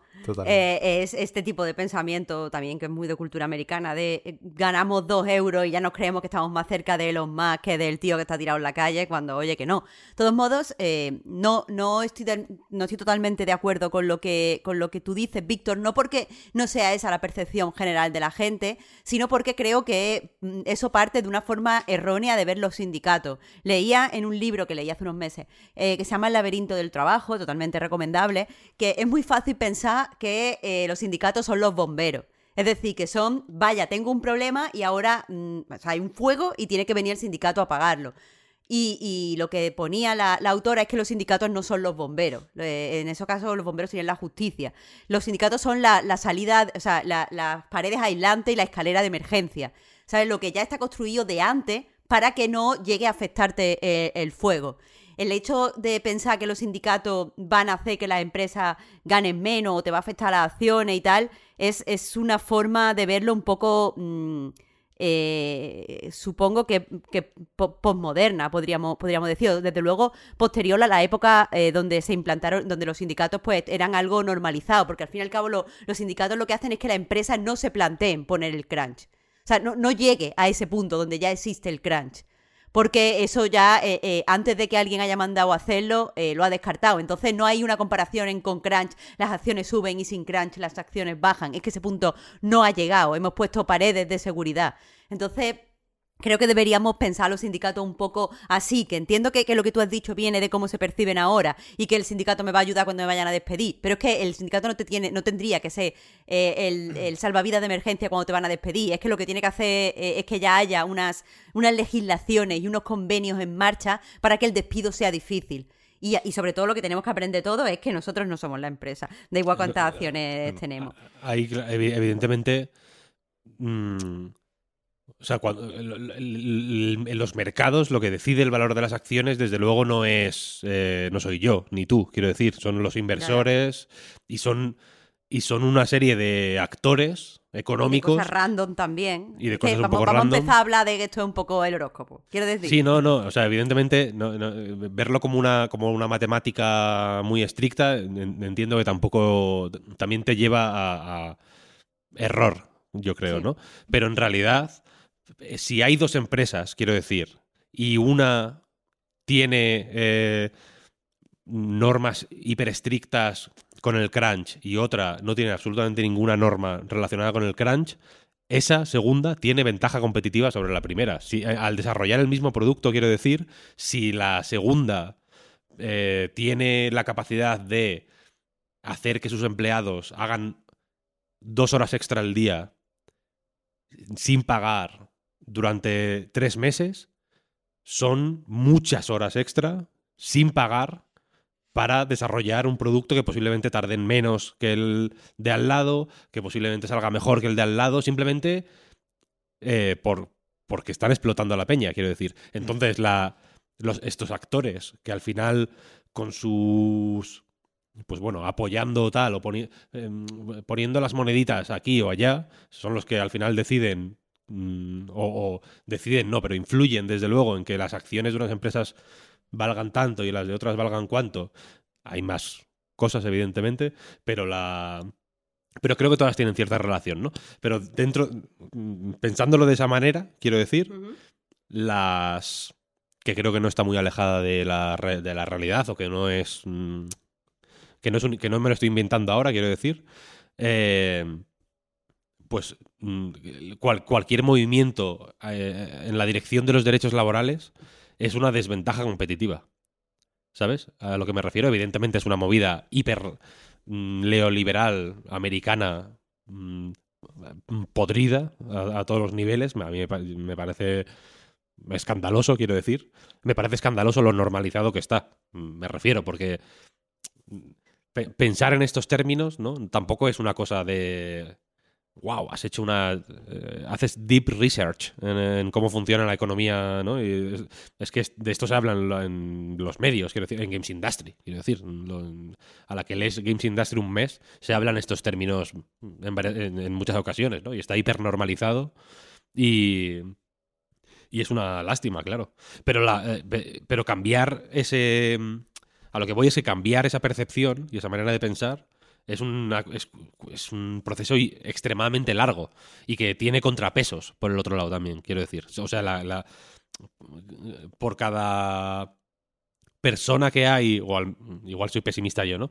Pero por cada persona que hay pensando, ah, hostia, es verdad. No son los bomberos, ¿no? Los sindicatos son, son el, las- el recubrimiento de las paredes de inífugo. ¡Wow! Qué, qué insight más guapo, me ha abierto los ojos tal. Hay otro que piensa, joder, es que si, si, tienen, si tienen que pagar esto, mi bonus al final de año va a ser menor, ¿sabes? Y lo que valen mis acciones que me están dando año tras año como bonus mm, van a valer menos. Entonces ahí, ahí hay un, juego de fuerzas mm, pues que, que- y que lleva muchísimos años, ¿no? En España menos, evidentemente, porque, joder, al final, yo qué sé, la, la bolsa en España hasta hace... No, no convivieron eh, la, la bola de cristal y la bolsa y el IBEX 35, quiero decir. O sea, es una cosa muy nueva para nosotros. Entonces entiendo que, es, que, lo, que lo vemos de otra manera y que hay que hacer un ejercicio de imaginación para ponerse en la, en la forma en que piensan en esto en Estados Unidos, que es hiper diferente. Pero, pero yo todo lo que... Todas las... eh, Las experiencias más cercanas que he tenido con multinacionales con sede en España, por gente que trabajaba en ellas y, que, y con las que he tenido relación, con, por reuniones que he tenido en multinacionales, bla, bla, bla, es que realmente operan de otra manera, piensan, piensan de otra forma, totalmente distinta. Ya. Es, es acojonante, es una movida... Es que no hay que ser tan individualista, pero sí, sí, sí, tiene No, no, obvio, claro que no hay que ser tan indi- individualista, evidentemente. Pero, pero ese individualismo extremo, aparte de que, pues en fin, iba a decir que en Europa igual es menor, pero eh, no, estamos ya perdidos, ¿no? en realidad. Tenemos- vemos el mismo TikTok, en realidad. Pero, pero viene de ahí, evidentemente, ¿sabes? Hmm. Nos lo implantaron de esa manera, yo creo. Y, y, cua- y cuanto que, ya digo, que, las herramientas que se tienen para mm, pro- profundizar en ese individualismo y, y, un- poco... Incluso, pero es que yo esto lo veo, quiero decir, y aquí mm, termino con esta hot take, vaya, pero es que yo lo veo incluso en Peña, que de manera de- de puertas para afuera, de manera performativa, si quieres decirlo, es hiper solidaria y súper mm, colectivista y sí, tal, que, que casi parece que vivan en una puta comuna, ¿sabes lo que quiero decir? Luego en realidad sus acciones son extremadamente indi- individualistas. Quiero decir Mm. que, que- que el individualismo o el colectivismo es algo que tiene que hacerse, no que tiene que decirse, ¿sabes? Y es y es extremadamente más fácil decir que estás en contra del individualismo que estar en contra del individualismo. Quiero decir, que es una. que evidentemente, por cómo funciona nuestra sociedad, es una cosa muy difícil, que se encuentra con muchas resistencias, que a veces es muy dolorosa porque te separa de gente que quieres, mm, ¿no? Te hace. te hace sentirte un poco. mm, no sé si decir apartado, pero desde luego, bueno, en otra longitud de onda. ¿No? Entonces es muy fácil que, no siendo individualista, a no ser que tengas, yo qué sé, mm, redes de apoyo muy. o que, o que por casualidad mm, te hayas criado o te hayas desarrollado en, un entorno que de toda la vida ha favorecido el, lo- lo colectivo y, lo, y el grupo y, ¿no? y, que, y que por educación el individualismo te haya pasado rozando pero no, te haya, no se te haya metido dentro, que puede pasar, pero si me preguntas a mí es raro, a no ser que estés en esa situación, joder, pues te sientes en el margen, evidentemente, ¿sabes? Y no es una...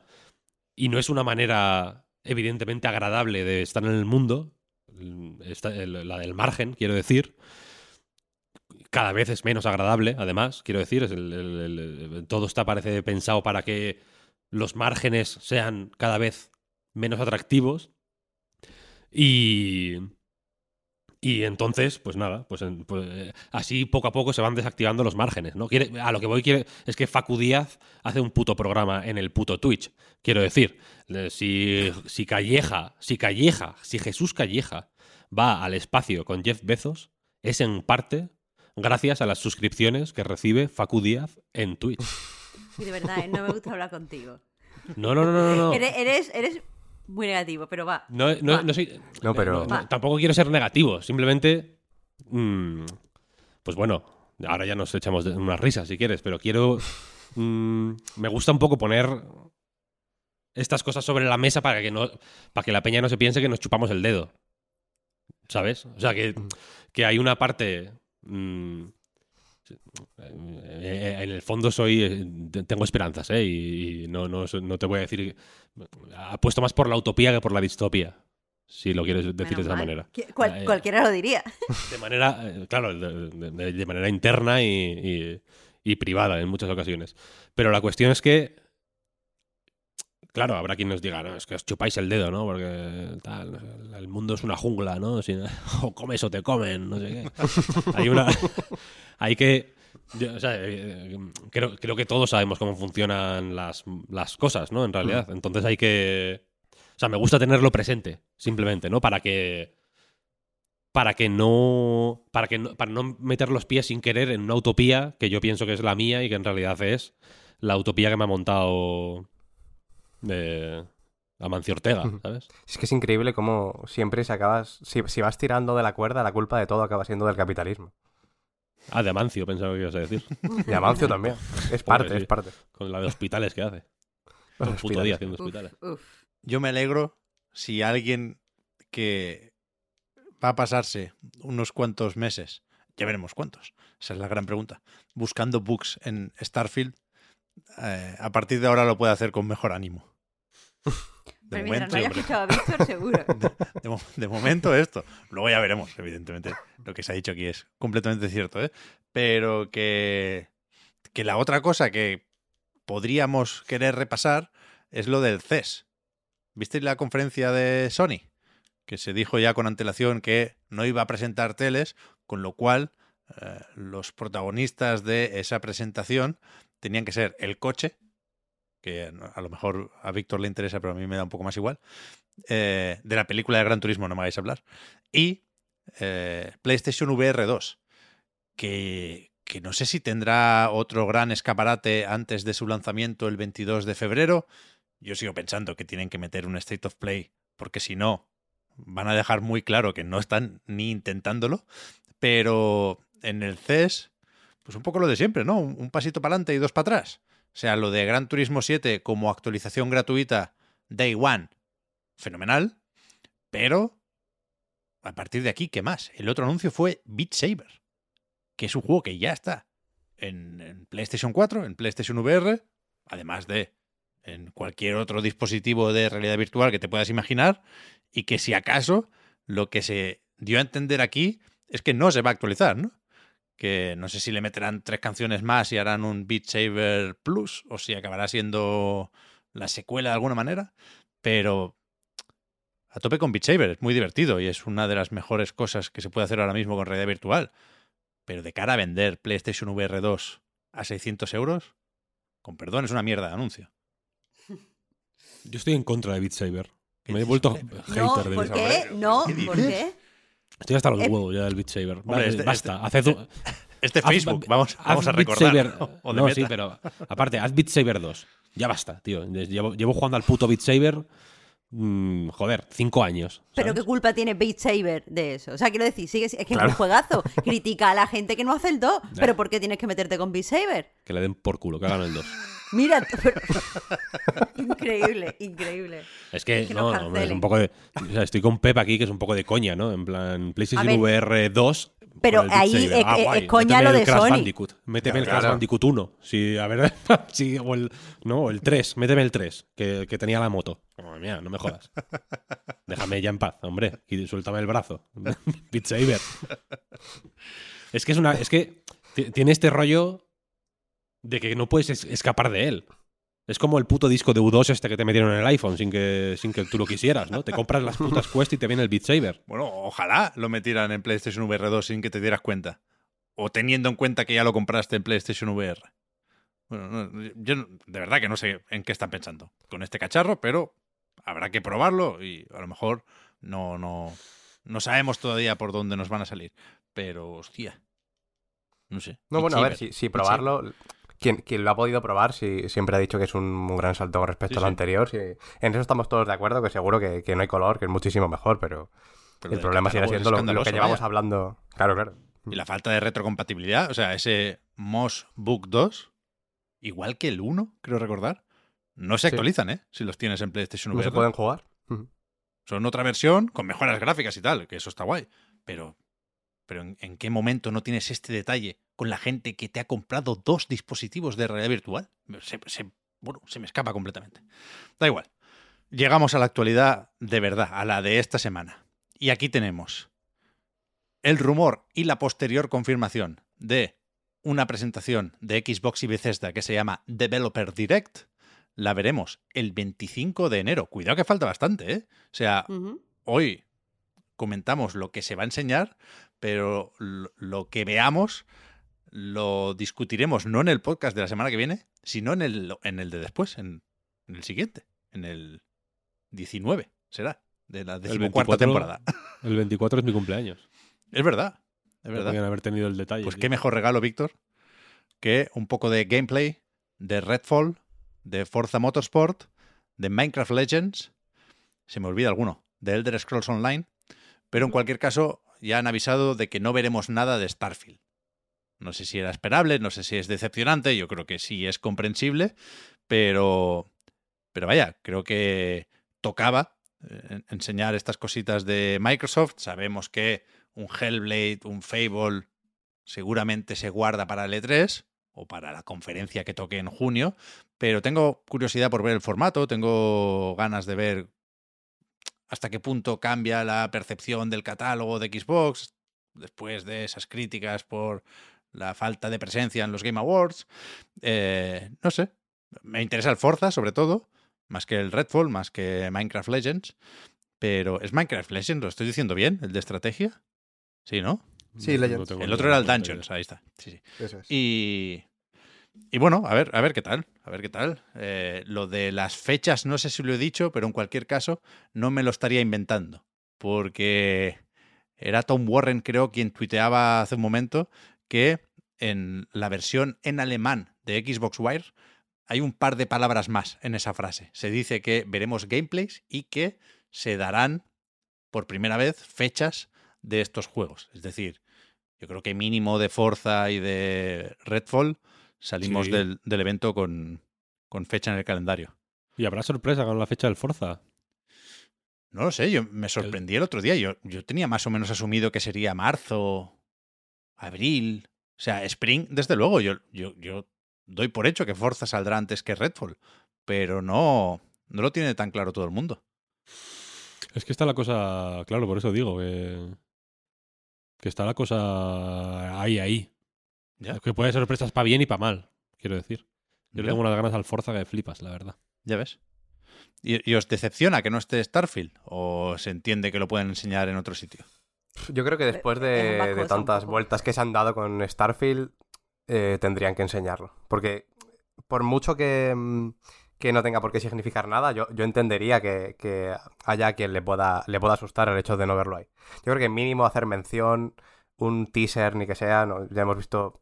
Gameplay hemos visto de sobra, ¿no? No sé si fue durante el último E3 que enseñaron... De sobra, de sobra tampoco, pero hemos visto. Bueno, de sobra no, pero quiero decir que, que enseñaron un, Sí, sí. un gameplay lo suficientemente largo como para Sí. que no haga falta justo enseñar otro gameplay ahora mismo. Pero hacer mención, eh, enseñarlo justo como para, para refrescarlo, sobre todo por eso, porque, porque con todas las vueltas que han dado con él, Yo creo que da, da miedo, da Yo miedo. creo que al revés. Yo creo que primero es difícil enfadarse si avisan con antelación. No descubrimos nada, pero de no haber avisado.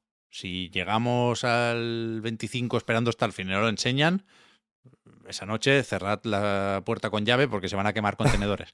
Pero sí, si, mejor avisando. Eso si lo han avisado, ya está. Y lo que sí hay que hacer es que la próxima vez que se enseñe, hay que enseñarlo bien. Lo que no vale es enseñar otro artwork de un planeta y de Todd Howard diciendo que mira, que la música de aquí la hicieron inspirándose en no sé qué. No, no, no. O sea, a partir de ya, de hecho, a partir del pasado 3, cada vez que se enseña Starfield es para enseñarlo bien. Para hacer un Hmm. buen cachito de gameplay y no enseñarme qué pegatinas trae el robot nuevo. Entonces, si aquí no hay sitio o no está la cosa preparada para darle ese espacio en condiciones, que hagan otro evento. A mí me, parece bien. O sea, a Sí, mí no- pero no, me da... un- Perdón, Oscar. Eh, no, nada, que, yo iba a decir eh, que, que con eso, hacer mención, simplemente recordarnos que sale este año. Porque, ya digo, yo entiendo que, que haya muchas dudas con esto, se ha retrasado las suficientes veces como para poder pensar que incluso podría no llegar a salir este año. Yo creo que, es, que este año sí que más o menos se puede, se puede esperar, se puede dar por hecho. Pero lo justo como e- el mínimo recordatorio como para tenerlo en cuenta, ¿no? Como para que todos nos situemos con que Starfield efectivamente sale este año. Lo, lo mínimo, lo justo. A mí, eh, personalmente, me decepciona que, que no esté. Es verdad lo que dices, Pep, que eh, si no, si avisan, pues mm, no nos lo vamos a tomar a mal. No, no me da en sí miedo que, que- aunque entiendo lo que dices totalmente, Oscar, pero no me da miedo en sí que no, que no lo muestren. Lo que sí es que me extraña, pero a un nivel ya de comunicación. Quiero decir, esto es el primer evento del año, y quieras que no, eso ya le da como una especie de aura especial. El primer gran, gran evento de videojuegos, me refiero eh, o directo, o como queramos llamarlo. Eh, por otro lado, también es un nuevo formato eh, por parte de, de Xbox y además es un formato que tiene la pinta que van a querer mantener, que en el que van a anunciar los juegos, pero van a Mm. aparecer como los creadores, no sé, lo, lo hablan en el en el mm, en la página web, vaya, en la presentación. Sí. Y eh, pues eso, teniendo en cuenta todas estas novedades, que va a estar mucha gente pendiente, como decía, simplemente por ser el primero del año y tal, no es raro que no esté, no, no es raro de miedo, guau, se va a retrasar, Mm. sino simplemente no es, no parece una estrategia un poco mala. Yo creo que, que ahora mismo conviene que no parezca que todo depende de Starfield. Ah, no lo había pensado. ¿Sabes? Hmm. Porque si no, estamos Starfield, Starfield, Starfield. Oye, que sacamos el Pentiment. No, bueno, pero Starfield, Starfield. No, coño, mírate el Pentiment. O mírate el Ground. Y el Redfall necesita Claro. ojos verdad. por No, eh, Claro. Sí, sí, sí. O, o el, o el Forza incluso. Quiero decir que Starfield va a estar muy bien, pero ¿qué presentación no te aguanta un Forza Motorsport? Es increíble, el Forza Motorsport también lo hemos visto, vaya. Nos enseña un poco de ray tracing y nos cuentas algo sobre las mejoras de... ¿Cómo era lo de la inteligencia artificial del Forza? El. Drive Avatar. Y, y bueno, con eso no tienes 15 minutitos pendientes. Y, y es que si no es el efecto Silksong, el efecto Elden Ring, que no, no es una cuestión de canibalizar ventas o atención, es- es una cuestión de, de no dejar espacio para, para otros mensajes y para otras conversaciones. Sí, pero, Creo o yo. sea, quiero decir, también tienen, creo que tienen que ser realistas, ¿no? O sea, que- yo creo que tenéis razón todo lo que habéis dicho. Pero por otro lado sigo pensando, joder, pero es que tienen que ser realistas, que no es todo lo que es el Cuidado, catálogo, pero es normal que estemos todos a tope, ¿no? Cierto. Y hay, Sí, y- cier- bueno, hay cierta prisa. Porque ya se han pillado Claro, los dedos claro, varias veces claro. con Claro. Starfield. Entonces, la manera. Siempre hay una manera buena de hacerlo. Casi siempre hay una manera buena de hacerlo. En este caso, la manera buena es. No lo van a hacer, ¿eh? Pero la manera buena es anunciar en este evento la fecha del evento de Starfield. Ah, Vale. es cierto. Es es- cierto. eso me valdría, exactamente. Un poco lo que decía antes de, de mencionarlo justo. es- eso, eso, por ejemplo, estaría bien. Pero, por ejemplo, lo- estoy de acuerdo sobre todo con lo que dice Marta. De, es por raro, ¿no? Más que otra cosa. No porque como tal sospeche o piense que, que- que no vaya a salir este año. Ya digo que, que aunque puede haber ese miedo o esas dudas, yo en el fondo, y creo que todos estamos más o menos de acuerdo, que ya toca realmente que salga en Sí, sí. 2023. Pero el hecho de que no esté es, es un poco para pensar que tiene que ser por algo, ¿no? O eso es que es una mala estrategia per se, o es que van a, a anunciar el evento de Starfield, o vete tú a saber. Hombre, alguna mención habrá, pero yo estoy con. Pepe en que ah, ahora hay que pensar en Redfall. principalmente, y lo siento por hablar de Redfall como si fuera un, un tullido ve- veterano de la guerra, vaya, pero Está ese en esa situación, ese claramente. juego necesita ayuda ahora mismo porque, en fin, eh, es, es un, es un proyecto muy... Necesita más explicaciones que Starfield, ¿no? Starfield ya está, bueno, pues, eh, hostia, el Skyrim del espacio, hostia, fenomenal, ¿no? Redfall, ¿qué es? Ostras, hay que explicarlo bien, hay que enseñarlo bien, hay que crear un poco de expectativas ahí. Y, y se mencionará el Starfield, probablemente. Pero No tampoco sé, me extrañaría que para este año, o sea, mencionar de mención, de que alguien diga el nombre Starfield. en- en, eh, o Indiana Jones, cosas así, ¿no? Como probablemente anticipen lo que está por venir en el año, pero tampoco me resultaría raro que, como dice Marta, eh, este formato que tiene pues tiene pinta o bueno, entiendo que a Microsoft le, le- le iría guay tener un formatillo de este tipo replicable varias veces a lo largo del año, pues bueno, no, no hace falta ir con prisas tampoco, ¿sabes? Mm, Cada cosa en su momento. Nintendo tampoco suele con los direct y creo que la gente se la gente, o sea, las compa- estas compañías de videojuegos creo que se fijan más en los direct de lo que parece, vaya. Nintendo también suele acotar más o menos bien lo que enseña en los direct. Tiene sus mm, momentos, ¿no? De hacer un poco de, de bait. Mm, Como Pikmin 4, por ejemplo, es un ejemplo de bait absoluto, vaya. Eh, pero normalmente es como, vale, estos juegos son los que salen de aquí a junio, por ejemplo, ¿no? La primera mitad del año. Guay, perfecto. Pues con esto pueden hacer lo mismo sin ningún tipo de problema, vaya. Yo creo. Y de hecho, me sorprende que no lo hagan más. Y que no le den un poco más de bombo a. Joder, porque igual mm, con algunos juegos no les ha- no, no pueden por lo que sea o tal, pero hay muchos juegos del Game Pass que se beneficiarían muchísimo de tener un, un mini escaparate de este tipo, oficial.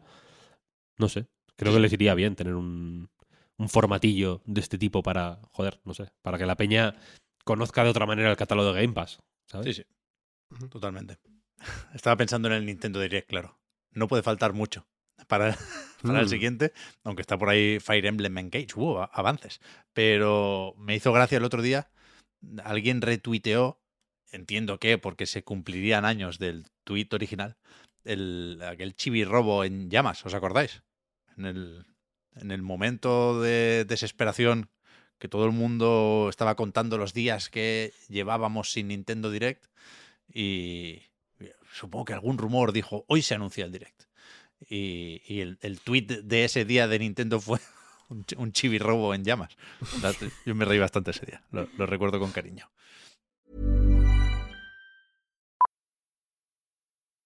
Millions of people have lost weight with personalized plans from Noom, like Evan, who can't stand salads and still lost 50 pounds.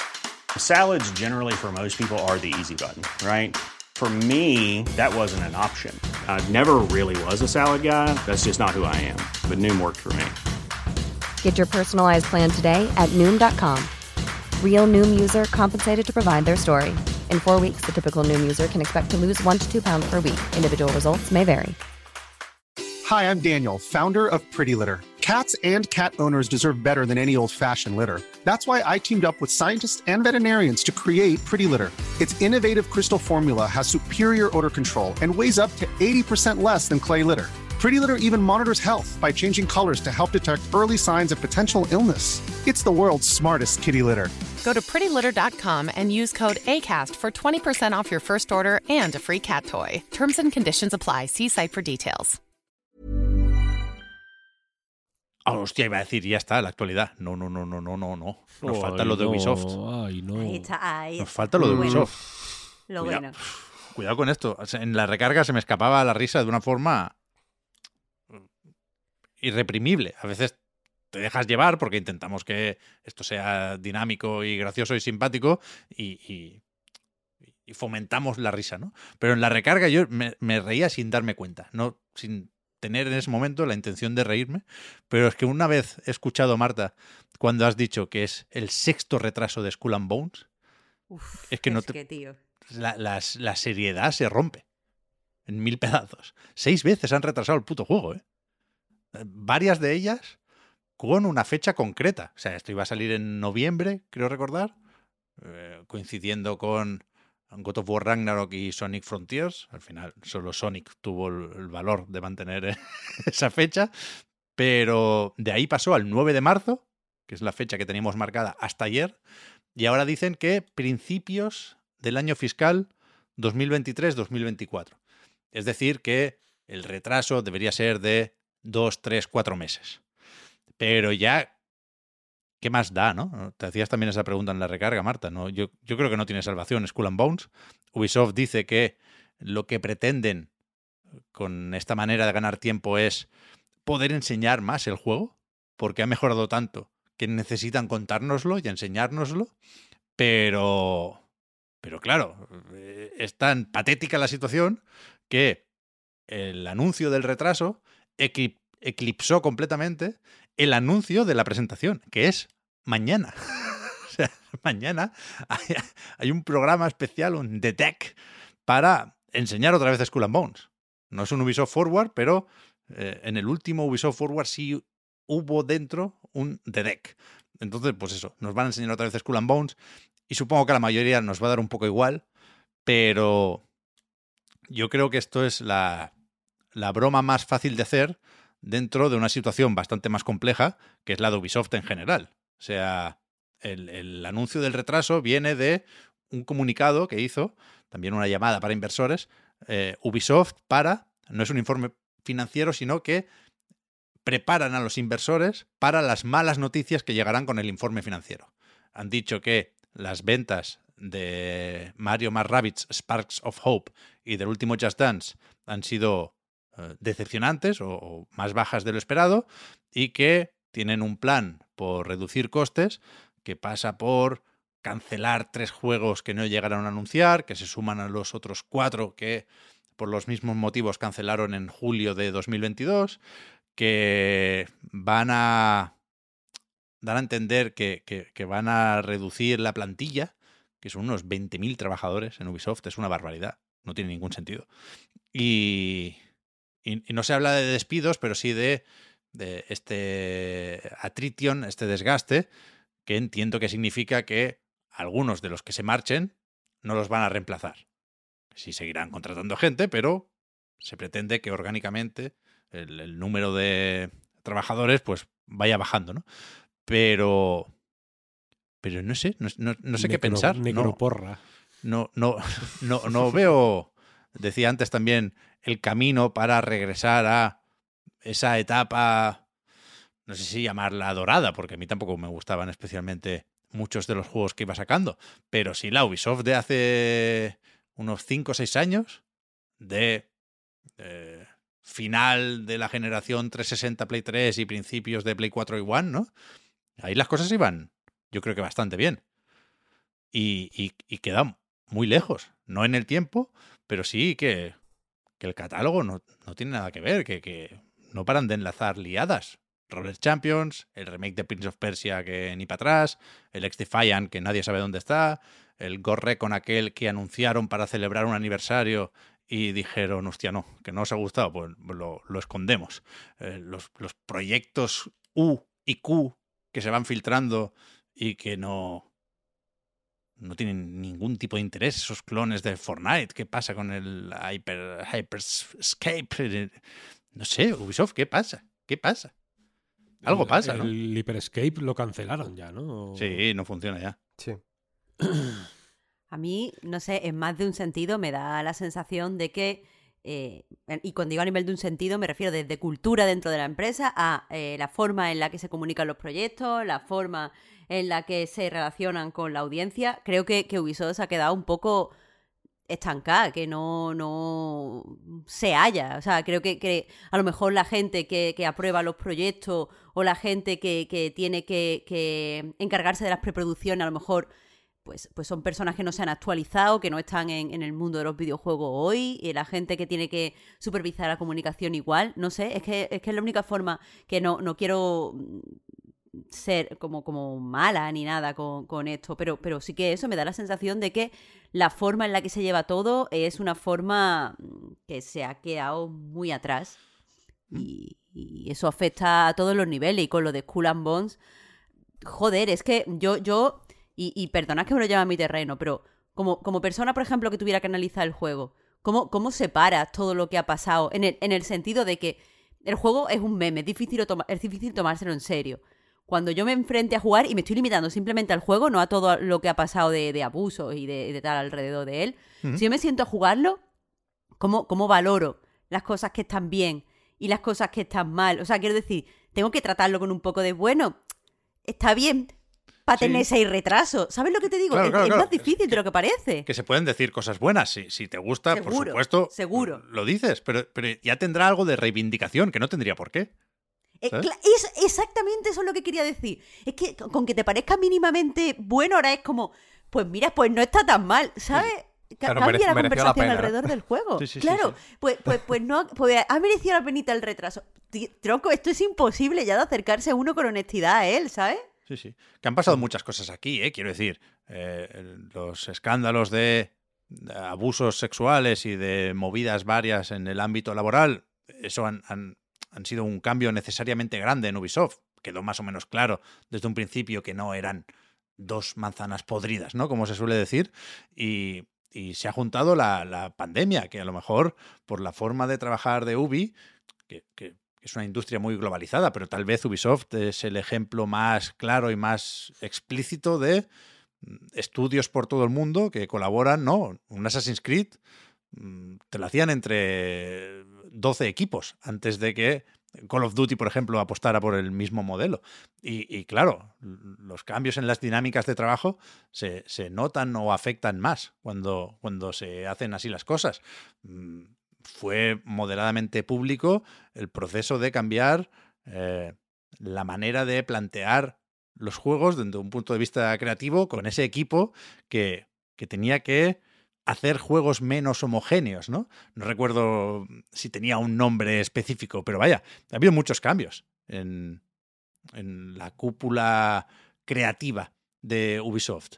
Y, y son cambios más o menos comprensibles, mm, dada la situación de, de la editora, pero que, que están llevando seguramente más tiempo de lo previsto, ¿no? Porque el avatar, que puede ser una especie de oasis, si, si sale medio bien, yo creo que Ubisoft Massive funciona a su manera y que tiene sentido tener esperanzas ahí, pero, pero claro, también se retrasa, vete a saber si lo veremos este año, porque es que no, no hemos visto nada. ¿En, en qué momento querían que nos creyéramos que saldría en 2022, no? El de Star Wars ni te cuento. El próximo Assassin's Creed ya sabemos que, bueno, llega medio cojo, porque tenía que ser un DLC del Valhalla y lo han hecho eh, independiente con la excusa de la vuelta a los orígenes, pero sabemos que el próximo Assassin's Creed de verdad es el Red, es el del Japón feudal. A saber cuánto le queda, ¿no? Y, es complicado, te, pueden sacar un Far Cry, ¿eh?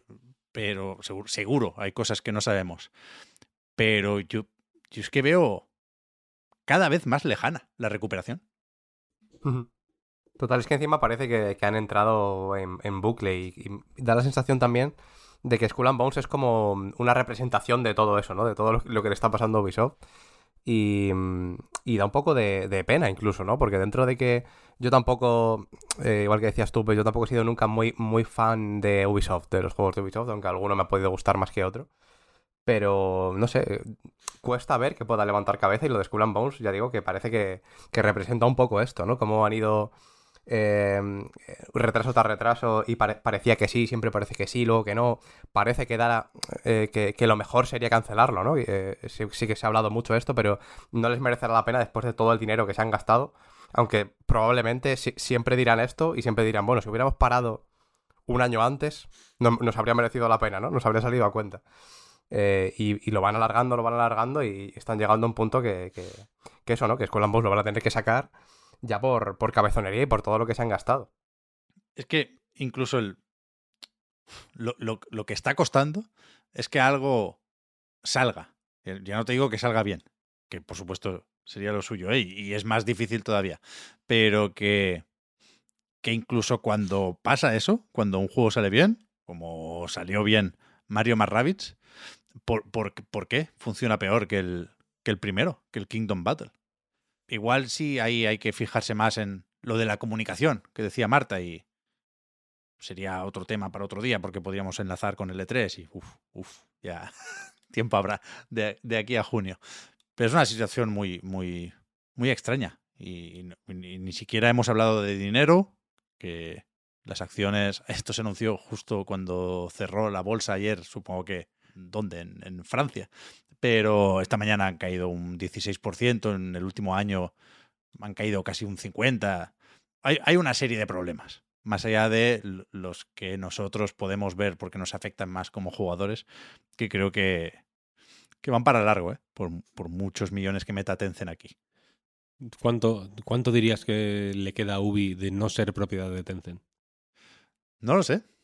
No lo sé. Había un, había un un pacto de no agresión, ¿no? Cuando compraron esas participaciones de Guillemot, se dijo que en no sé cuántos años no podían tener más porcentaje de Ubi. Con lo cual no, no es tan sencillo. No es tan sencillo. Pero, pero es verdad que, por ejemplo, vender la compañía a, Microsoft, ¿no? Imagínate que no sale lo de Activision Blizzard y dicen, bueno, pues ahora Ubisoft. Yo creo que complicado, ¿eh? Con la, con la situación actual, pero bueno. Aún así, joder, fíjate, yo tengo muchas ganas al Avatar, por ejemplo. No sé si lo mencionaría ahora cuando comentemos los juegos que más esperamos de este año, pero sí le tengo ganas. En cualquier caso, esto era un intento fallido de enlazada. No nos queda mucho tiempo, pero vamos a comentar algún jueguico va de 2023. Despedimos 2022 preguntándonos hasta qué punto había sido un buen año para los videojuegos. La opinión mayoritaria, no me cuesta admitirlo, eh, es, es que, que estuvo muy bien, pero al mismo tiempo, yo creo que en el fondo sabemos todos que 2023 va a ser mejor, ¿no? Todo, ca- todo y- a- los años va a ser progresivamente mejor. Eso clarísimo. La hostia 2023. No.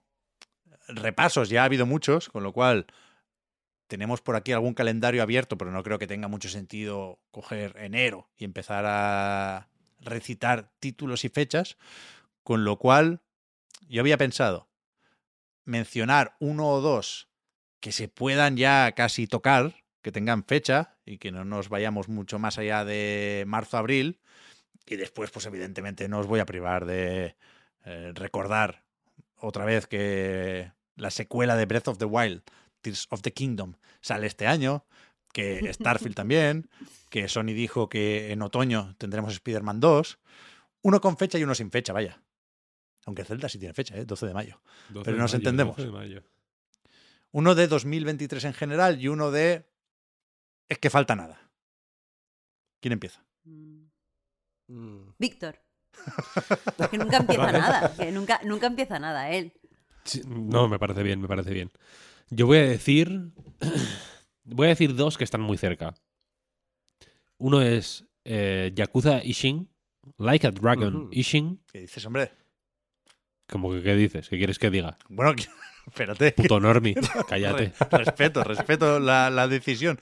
Pero no... ¿No lo has jugado este, por ejemplo? No, este ¿En no lo he Play 3 o jugado. algo? Vale, no vale, lo he jugado. Y los Yakuza me gusta jugar los remakes y todo. O sea, los Vale. remakes me- de los Yakuza son la hostia.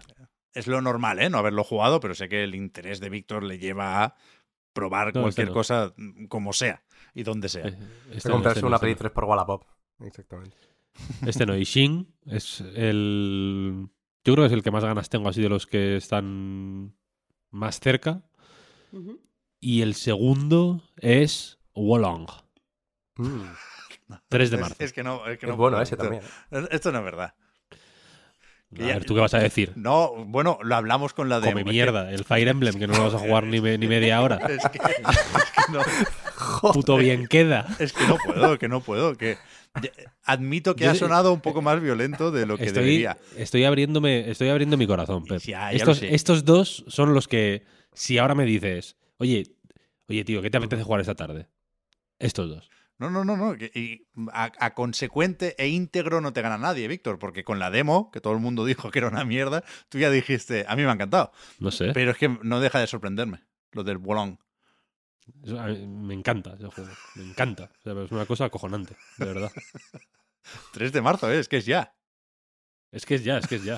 O sea, en, en la, en mi lista, yo tengo una lista aquí de 1, 2, 3, 4, 5, 6, 7, 8, 9 juegos con fecha, uno sin fecha, dos y dos sin fecha. Y un hardware, que es PlayStation VR 2. Bien. En- Entonces te quería preguntar que no sé si. No sé si es legal meter un hardware. Ya está, ya está dicho, ya está metido. Ya y está sí, dicho. es legal, claro. Mm. Vale, vale, vale. Pues ya está. Oscar. Venga, va. Eh, pues a ver, eh, yo voy a ser un poco más normie. Ya lo siento. Pero el que tiene fecha para mí es eh, Resident Evil 4 Remake. Sobre todo pensando en lo que ha dicho Víctor.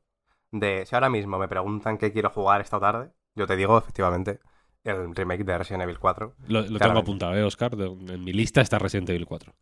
Y eh, sobre todo. Víctor, después de- confirmando, yo soy Normi también. claro, como para, para que me, me sirva de consuelo. Me sirve, eh, de hecho me sirve. Muchas gracias, Víctor. Eh, no somos los que nos elegimos los iniciales de fuego y los que queremos jugar al del Pokémon, quiero decir, y los que Uy, queremos uy. jugar al Resident Evil 4 Remake. Que no ha hablado del Pokémon. El Pokémon. ¿Qué, qué- qué Pokémon? Los reyes le han traído a mi hijo Pokémon Mm. púrpura. Ostras. Mm. Se han portado Y bien. empezamos una partida juntos. Mi idea es que en unas semanas eche a andar él solo, pero es verdad que al principio, bueno, él empieza a leer ahora y lo comentamos esto creo en una prórroga. La intención era también que aprendiera a leer un poco mejor con Pokémon o que pillara el hábito y tal. Y, y en esas estamos, pero al principio entiendo que es más llevadero si nos vamos turnando y yo leo también algún diálogo que Mencía se enrolla mucho. ¿Haces voces? Pero... ¿Eh? Claro, pones las voces. Buena Imitas, pregunta, ¿eh? O sea, eh, claro, in- in- No. ¿interpretas o simplemente No, no. o lees con tu tono, No. este tono cáustico tuyo que tienes? Bueno, un, un poco la entonación, sí, que la fuerzo, pero, pero no imagino cómo hablaría Mencía, no, no. Claro. No tengo una voz para, para cada personaje, ni mucho menos. Estaría guay. Pero que es terrible. O sea, es una vergüenza de juego. Ju- Sigue jugando, tío. Es- O el sea, no- principio es muy malo. Pero no me lo puedo creer. muy malas. O sea, No, no, es que es increíble. Es he visto los bugs, he visto vídeos, he hablado, he moderado debates sobre el desastre técnico que es Pokémon Escarlata y Púrpura, pero cuando lo ves con tus ojitos por primera vez, la reacción es de incredulidad. Es fuerte, es fuerte. O sea, sí, ya sí. sé que no, no, no, no, no hacemos ningún favor a nadie eh, hablando del sello de calidad de Nintendo, ¿no? Pero, pero realmente es una pena que Nintendo permita o que Nintendo edite, porque es Pokémon Company, es Game Freak, pero lo edita Nintendo, que Nintendo edite algo así. Es una pena. Esto Iwata no lo habría permitido. Es una pena, es una pena, e- es, es una vergüenza de juego. En lo técnico, en la presentación, ¿eh? luego la teracristalización, la decimos el otro día, está más o menos guay. Eh, Entiendo por, por dónde puede mejorar el juego y, y por dónde se le está queriendo salvar, ¿eh? pero la, la impresión inicial de verdad que es demoledora, demoledora. Perdón, es que no... Tenía apuntado en algún sitio que, que tenía que decir esto, tenía que, que- No, bien, bien sacarlo, pero no, no me había acordado. Eh, además puedes aprovechar para enseñarle la tabla de tipos con... no sé, Le enseñas las leyes de la física prácticamente con la tabla de tipos, si se la aprende. Se sabe Entiende cómo algunas- funciona el mundo. Se sabe algunas debilidades, ¿eh? Se sabe muchos nombres, quiero decir, Pokémon le entró por las cartas primero, ¿Mm? después la serie y ahora el juego, claro. Pues eh, sigo con la lista. Bueno, sigo, empiezo con la lista. Desarrollo. eh, lo Dale, del dale, Resident Oscar, Evil. perdona. Nada, nada, sin problema. Eh, desarrollo lo del Resident Evil 4. Eh, ahora tengo especial curiosidad porque no había jugado aún al, al del 3 y pues he empezado a pensar un poco en que estos dos remakes que han salido, el 2 y el 3, eh, pues eso, tienen un poco la, la particularidad, más allá de- del hecho en sí del remake, que están en tercera persona, ¿no? Lo, más, lo más evidente. Entonces, no va a haber ese giro con Resident Evil 4. Y en teoría va a haber menos giros. Eh, es de lo que se ha hablado mucho también, ¿no? Que, que va a haber menos florituras y se va a parecer más al original, más allá de, de lo gráfico, que en el caso del 2 y del 3. Entonces tengo un poco de curiosidad por cómo lo van a tirar por ahí. Entiendo que, que algo de novedad tendrá que tener, pero eh, justo es eso, ¿no? Lo que quiero saber, por, por dónde va a estar la, la novedad. Exactamente. Y mm, luego, a ver, te- te- evidentemente te podría decir el, el Silksong o el, el Breath of the Wild, bueno, el Breath of the Wild no, el Tears of the Kingdom o cualquiera de estos. Incluso el Dragon Age, el Dreadwolf, tengo un poco de ganas, ¿Qué os diré. va? Pero como fan de Dragon Age, vaya, ni no siquiera... sale en 2023 ni, ni sin querer, ¿no? Bueno, eh, alguna filtración lo, lo- lo- lo daba a entender, que podía llegar a mediados Vale, vale. finales de, de año. Pero Vale, yo tampoco las tengo todas conmigo. De hecho, me da un poco de rabia ver listas como que asumen lanzamientos, ¿no? Eh. Que en 2023 sale el, el Hellblade 2. Eh, Yo entiendo que, que te pueda dar la sensación, pero ponerlo como que efectivamente va a salir me parece un poco arriesgado, Sí, sí. la verdad, y un poco de triple. Así que voy a decir uno un poco más pequeñito que creo que no lo he llegado a comentar nunca en el reload, que es el Scheme, que estaba programado para el, el año pasado. Se escribe Scheme, Sí. que, que es eh, una palabra en alemán que creo que significa sombra. Eh, que sí que lleva anunciado bastante tiempo, creo que 2021 o 2020, pero yo le empecé a seguir la pista a partir de un evento de PlayStation Indies de- del verano pasado. Y pinta muy interesante. Este no tiene fecha concreta todavía. Entiendo que si estaba mm, programado hasta para finales de año y se retrasó más o menos por ahí, eh, no, no tendría que haber problemas con que salga este año, que vete todo a saber, ¿no? Con estas cosas puede llegar a pasar perfectamente que, que tampoco salga. Pero tengo muchas ganas, ¿no? Por un poco yendo a, la- a lo que, otra vez a lo que decía Víctor de lo que jugaría esta tarde, joder, es- este juego cada vez que lo veo me, me vuelvo loco, me dan muchísimas ganas de jugar. Parece guay, parece guay. Marta, di tú ahora entonces, porque te, tienes que ir la primera. Uy, verdad, verdad, verdad. No, que no estaba ni mirando la hora. Estaba repartiendo Eh. aquí tandas y digo, bueno, yo pensaba que, que se la daría a ella. No, no, no. Eh, pues mira, yo de los que. O sea, como Víctor, has dicho uno, pero como aquí nadie te está haciendo caso, yo también había decidido juegos de los que están dicho próximos. 40, vaya. Mínimo Ya, dos, ya, sí, por sí, eso. faltaría. Va, va. Pues por un lado tengo muchas ganas al, al Season, eh, al Letter Mm. to the Future, el nombre completo, que sale ahora a final de mes. De hecho, eh, espero que lo manden ya pronto para la prensa, porque, eh, bueno, si bien es verdad que tiene este tono agridulce de, pues, de las acusaciones de maltrato a las desarrolladoras dentro del estudio, sí que es verdad que por lo que sé hasta este momento, las personas eh, responsables han dejado el estudio, así que mm, a, a no ser que me entere de otra cosa, parece que se ha solucionado. Lo miraré antes de jugarlo. Pero eh, el caso es que probé la demo eh, y me pareció fascinante. Me pareció eh, mucho más de lo que yo ya le pedí al juego, que es muy bonito.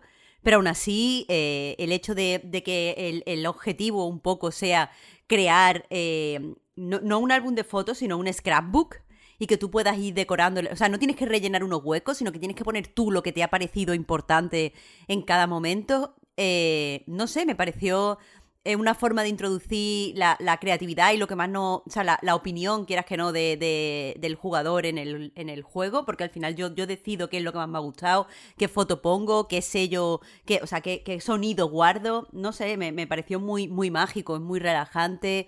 Es. eh, no sé, ti- tiene un rollo muy interesante. No, no he podido dejar de pensar en el juego desde que jugué a la demo y no era yo precisamente de las que estaban más a tope con él. Y por otro lado, eh, sale en marzo el Storyteller, que es otro juego que la demo me pareció graciosísima. Es este juego en el que eh, te dan un- unos personajes y una idea y tienes que crear tú las viñetas para que eso suceda. Y claro, las interacciones son graciosísimas y además, eh, por lo menos las que yo probé en la demo, que era una demo bastante larga, bastante originales. Quiero decir, eh, había, había cositas que hacer, había cositas, o sea, lo- los fallos en este juego, el no conseguir eh, contar la historia que te pide, porque ya te digo, te dan, te dan una idea y unos personajes, el no conseguirlo contar eh, y fallar es muy divertido, es muy gracioso, pasan cosas muy inesperadas. Así que eh, quiero ver si esto, esta calidad de, la demo se mantiene en todo el juego, que creo que sí. Y, y me gusta sobre todo porque se juega muy de una forma como muy sencilla, muy eh, no es vamos a hacerlo rápido, rápido, siguiente historia, siguiente historia, sino que está guay experimentar con, con los personajes. Aún me acuerdo cuando en la de Drácula, por ejemplo, puedes cambiar el personaje ma- masculino por el femenino y no importa porque Drácula es canónicamente bisexual. Entonces como que eso me hizo muchísima gracia. Está, está guay, está guay. Y eh, a largo plazo, Terranil, que es el juego que más esperaba el año pasado, ya lo han Bueno. retrasado, le tengo muchísimas ganas. Ya sé, os juro que ya sé algunas de las ideas que quiero mm, buscar en el juego y comentarlas en el análisis. Estoy obsesionada con Terranil. Y la, la música me gusta mucho, así que por favor que salga ya. A ver si lo sacan pronto, ¿no? Que Netflix sigue, sigue haciendo esto de sacar juegos sin avisar. de las tortugas ninja ayer. Sí, sí, puede ser. Y que el juego se supone que tiene que estar ya medio listo, porque iba a salir a principios de 2022. Sí. O sea que el retraso ha sido porque han, yo creo, porque han firmado el contrato con Netflix. Así que que Seguro. se pongan las pilas ya, ¿eh? Que Seguro. me, antes de que me, me cancelen por compartir mi cuenta. El estudio del Terranil, Sí. vaya máquinas, ¿no? Mm. Es O sea, el de Broforce, ¿no? 70.000 juegos. Son los del Broforce. El... Este año tienen también el de patear las puertas. Sudafricanos. Sudafricanos, sí, sí. Y, son juegos súper sólidos, ¿no? O sea, son muy pulidos, no sé. Me parecen unos, uno- unas bestias, vaya. A mí el Anger Food me gustó regular la demo, ¿eh? Pero bueno. A mí me encantó. A mí me gustó mucho. Ujú. De Devolver también, ¿eh? A ver, uf, Devolver tiene para eventos digitales Uf. varios también. El Gambrela. Es verdad. Uf, un Gambrela, ¿eh? Ojo, ojo. Hay ganas el, de este el del taladro aquel que El salió del en taladro. Bastante un Indie bueno. Wall o algo así. Sí, sí. El, el que me, me gustaría que me diera más, no sé, más, más, más ganas de jugar es el, el Season, Marta. Yo también jugué la demo y no me acabó de... No me acabó de, de rematar. No sé, a lo mejor es porque iba un Quizá poquito... demasiado lento para tu, pa' tu Puede, gusto. puede que un pelín lento. Y aparte, Sí. yo creo que había problemas así, no sé si gráficos, de rendimiento, se me hacía un poco... mm, eh, no sé, demasiado como de cartón. No, no- no sé si, no sé si me explico. Y me eché un poquito para atrás, pero bueno, de cara al, al juego completo, yo creo que cambiará la cosa. Me estoy viniendo abajo, ¿eh? Pep, en los- ¿Qué pasa ahora? En los tres primeros meses no veo nada que me haga mucho tilín. O sea, Tú como bien queda, puedes decir Octopath Traveler 2. no, no, no, no. O sea, voy a jugar a varios. No, no, no, no quiero ponerme exquisito, ¿eh? El Forspoken.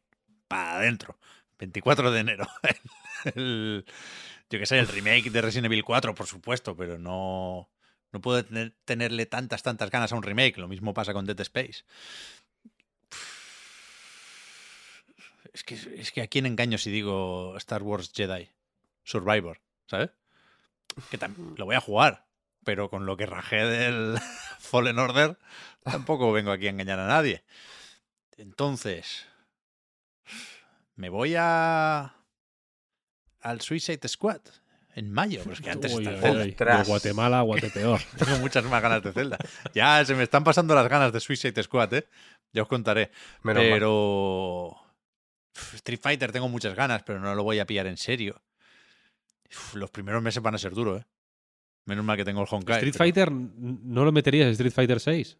Mm, Creo que para tenerle ganas a Street Fighter 6 o, o para ganarse uno el derecho a poner Street Fighter 6 en la lista, tiene que ser consciente de que se lo va a tomar mucho más en serio de lo que me lo voy a tomar yo. Es decir, nos puede gustar lo mismo al Puy y a mí, por ejemplo, Street Fighter 6, ¿sabes? Si le tenemos que poner nota, le pondríamos la misma. Pero yo sé que el Puy le va a echar muchísimas más horas. Se va, a- alguna noche va a soñar que va al Evo. Entonces tiene más derecho que yo eh, a ponerlo en esta lista. Pero sí, sí, claro que tengo ganas de Street Fighter 6. Pero, joder, uf, vaya tres meses. Yo pensaba que estaba mejor este año, ¿eh? Hombre, a ver, tienes. Bayonetta Origins. el- Bayonetta Origins, lo tienes ahí. El 24 de febrero tienes el, el Kerbal Space Program 2, Sí. que es un, es un poco tu, tu tipo de juego, ¿no? Yo creo. Bueno, Private Division y yo, hermanos. Eh, primos, primos hermanos. Sí, sí. Pero, hostia, que te- te- os, os prometo que no había hecho este ejercicio hasta ahora y que est- estoy muy decepcionado. Con, conmigo Es que- mismo y con el calendario. Es que Pero- mi, mi reflexión aquí es que 2023. Bueno, claro, o sea, evidentemente, Zelda, ¿no? Es que Zelda pesa mucho. Palabra- Es que pesa palabras mucho. mayores, evidentemente. Palabras mayores. Eh, pero bueno, Zelda y. y, mm, re- un poco reviviendo eh, de- típicas rencillas de, de- de 1998. Joder, el Final Fantasy también. Mm. ¿Sabes? O sea, Zelda y Final Fantasy. Un año con Zelda y Final Fantasy. Bueno, claro, ese es el tema. Ahí, ahí año. quería llegar. Veremos cuántos Final Fantasy. Porque si sacan el Rebirth, a Cibeles. Pero efectivamente, de los juegos con fecha, y más allá de Tears of the Kingdom, insisto, que hace trampas, yo el juego al que más ganas le tengo es Final Fantasy XVI. 22 de junio. Mm. Sí, sí.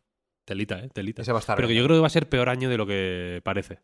No, No, Sí, no, yo, yo lo he no, pensado no. también, ¿eh? Buscando los o sea, la lista. No, porque la temporada fuerte, septiembre, octubre, noviembre, va a ser como las de antes. Como en los viejos tiempos. Meh. Como en los Pero, mejores Víctor, años.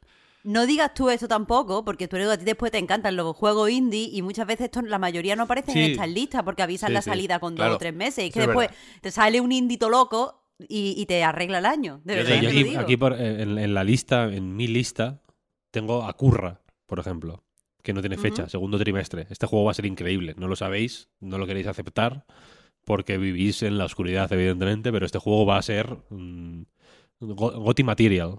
Este al final del año lo, lo- lo vamos a ver en listas de lo mejor del año. El de... mm, ¿Cómo se llama este de la ratoncita? De los del... La ratoncita. Me ha quedado un poco como co- Cowboys de medianoche, ¿no? La ratoncita. Está. Eh, la- Mina, del- Mina eh, eh, eso, The Wanderer o algo sí, así. de- sí, sí, sí, vamos, sé cuál es. Los Mina, del lo que Shovel. Knight. Ah, decir. sí. de Hollowware, vale, vale, sí, The sí. Hollowware, este. Este no sé si es 2024 o 2023. Es este año, eh, creo. Es ¿eh? este año. Ya sé- 2023. Este va a ya, ser, comprobarlo, pero... Sí, sí, este sí, va a sí. ser un pelotazo que no, que no nos lo podemos ni imaginar. Va a ser Pero sí, increíble. ¿por, por qué? ¿Por lo visto o por Judge Club?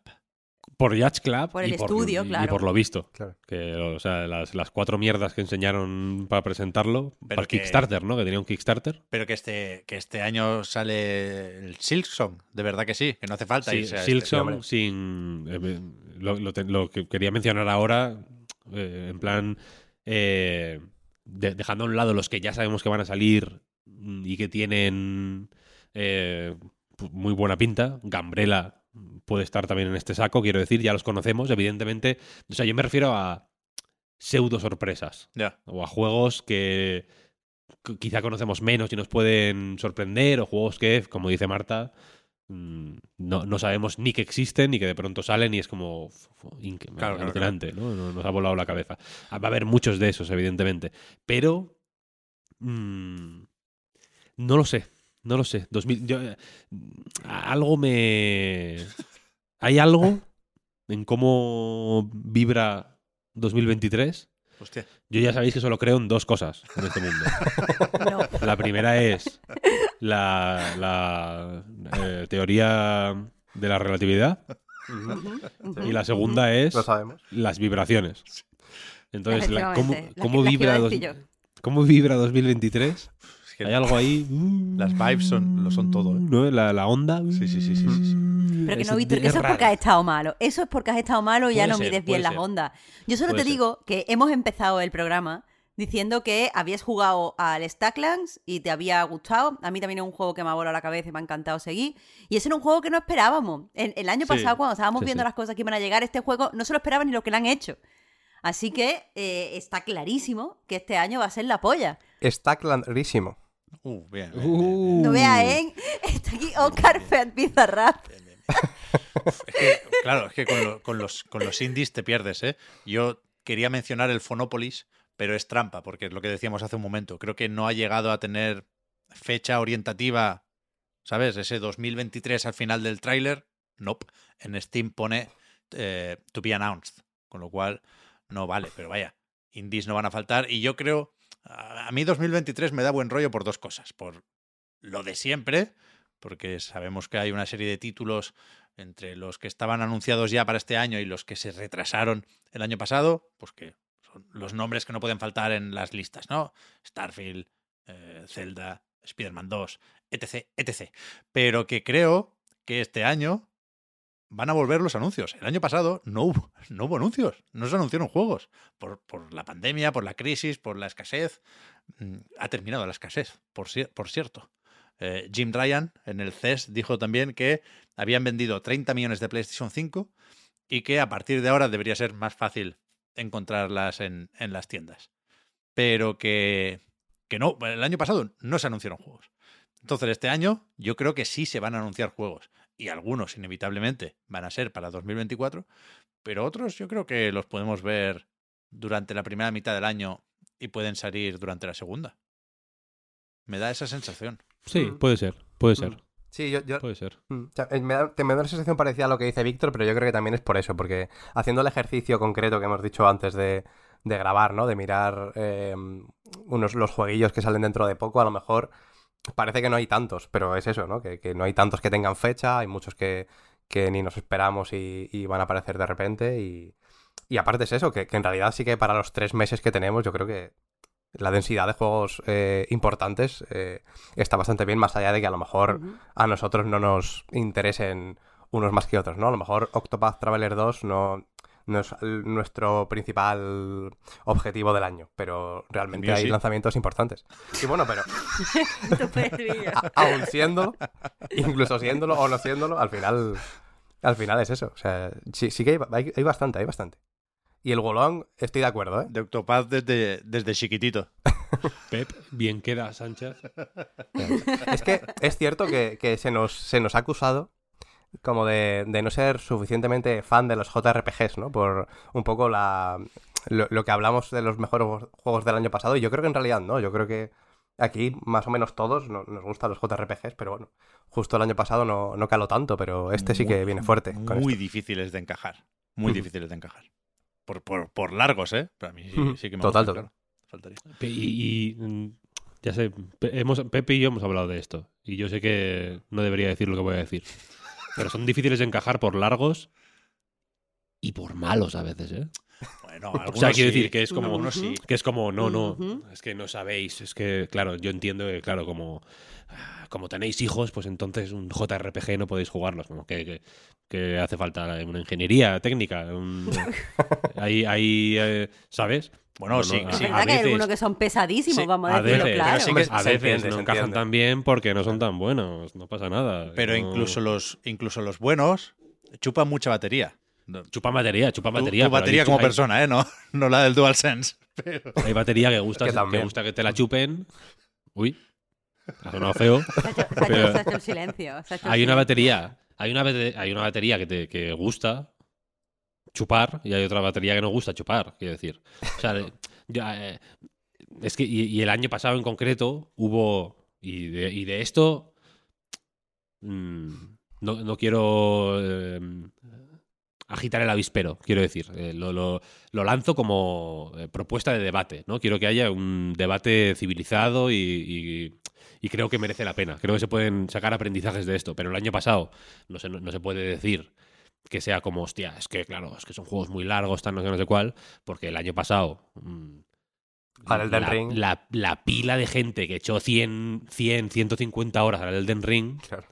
de, de- y, no, y no a lo largo del año, ¿no? Sino desde del 25 de febrero al mm, 15 de abril, anda que no hubo peña que, que chupó batería. Y joder, y se compró otra batería para chuparla cuando la otra estaba cargando. ¿Sabes lo que quiero decir? Entonces, el año pasado no era el mejor año, yo creo, para, para lanzar esa teoría, que es, pues, evidentemente tiene una base de realidad de, vale, hay X juegos eh, que, que son muy exigentes a nivel de tiempo y que, claro, y que da pena, por un lado, no poder dedicarles el tiempo que merecen. eh, y que también hay que ser autoconsciente y decir, vale, eh, X juegos no son para mí por tal, tal, tal. Entre estas cosas, pues una de ellas es que no tengo tiempo suficiente. Un ejemplo muy bueno para, eh, para eso es Dragon Quest 12, por Uf, total, es justo lo que estaba Ese- pensando durante toda esta ese- conversación. Ese para mí sí es un buen ejemplo de, vale, hostia, es que los JRPG son hacen cosas muy interesantes. J- Dragon Quest 12 es el juego más clásico de la puta historia, porque quiero decir, no es que digas eh, es una cosa revolucionaria, no es Final Fantasy siquiera, es Dragon Quest que es mm, quiero decir, mm, si, si lo comprimes lo suficiente lo metes en la Game Boy. ¿Sabes lo que quiero decir? Bueno, de hecho, el, Eh, el, el 11 tal cual se, se podía jugar en DS. Y yo ese, el, efectivamente, el 11 estaba en la DS. El, y yo con el Dragon Quest 12 sí que tuve que hacer muchísimos esfuerzos para poder jugarlo. Mm, Fue una cosa a muy largo plazo, eh, pero hay otros que no, que no son así, quiero decir, ¿sabes? No, y, y ni de lejos todos los JRPG son, son, son buenos, mm, y ni de lejos todos los JRPG son buenos por ser tradicionales, quiero decir. En- hay muchas... hay- la, tradición hay que saber hacerla bien. Sí, sí, está ¿Sabes? claro. Sí, sí. No, no. Solo quería decir esto, ya sé que me dijiste tú que no... Bueno, yo te dije que no mencionaras a Xenoblade, que no lo mezclaras ahí. Bueno, yo no lo he mencionado. Yo no he dicho Xenoblade. Por eso, por eso, Yo, estaba pensando, yo estaba pensando en otro juego. Por eso. Y yo, joder, yo iba a decir esto, que nadie piense que yo estoy pensando necesariamente en Xenoblade Chronicles 3, que es verdad que lo tengo pendiente, pero yo me pasé, por ejemplo, Soul Hackers 2. Y Toma ya. os puedo decir que no merece la pena. Que no merece la pena. Escúchame, Víctor, ¿has dicho Dragon Quest 12 en algún momento? He dicho Dragon Quest 12. en He tenido que mirarlo. El 12 es el, el próximo, ¿eh? El próximo. Claro, yo pensaba que al, al principio que hablaba del próximo, por The eso Flames decía of que, Fate. Lo he tenido que mirar. que este de hecho sí que eh, en teoría va a ser menos, menos clásico, ¿no? Que, que el 11 va a tener un poquito más de acción. Eso dicen. Estoy viendo ya los haters no van a permitirme. eh, ¿Tú, tienes alguna IA que pueda decir- ponerme 11 en vez de 12? No, no, no.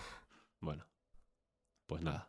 O sea, no. no. Espero con la camisa abierta. Quiero decir que, que podría editarlo, pero te van a funar igual los fans del JRPG, con lo cual no voy a perder una hora con el Audition para que te insulten un 15% menos, ¿sabes?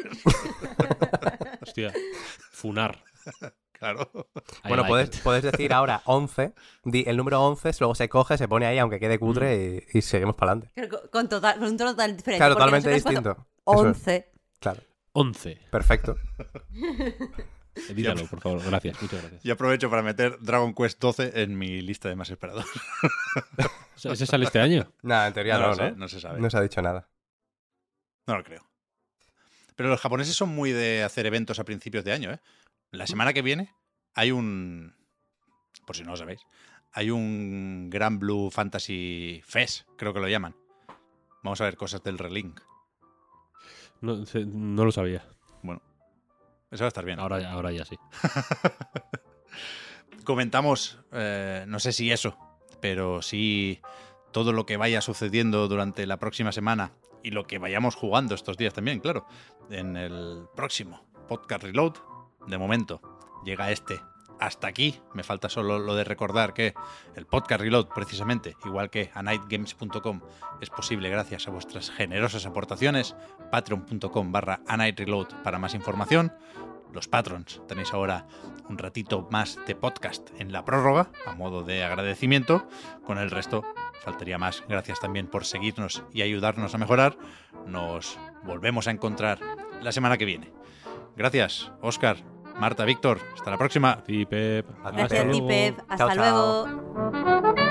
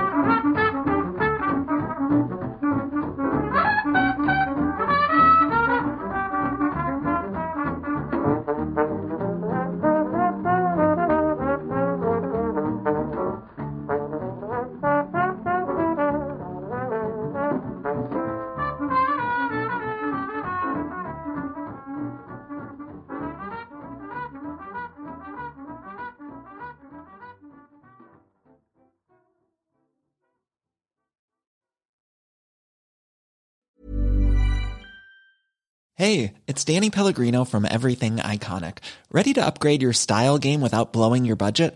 Check out Quince. They've got all the good stuff shirts and polos, activewear, and fine leather goods, all at 50 to 80% less than other high end brands. And the best part? They're all about safe, ethical, and responsible manufacturing.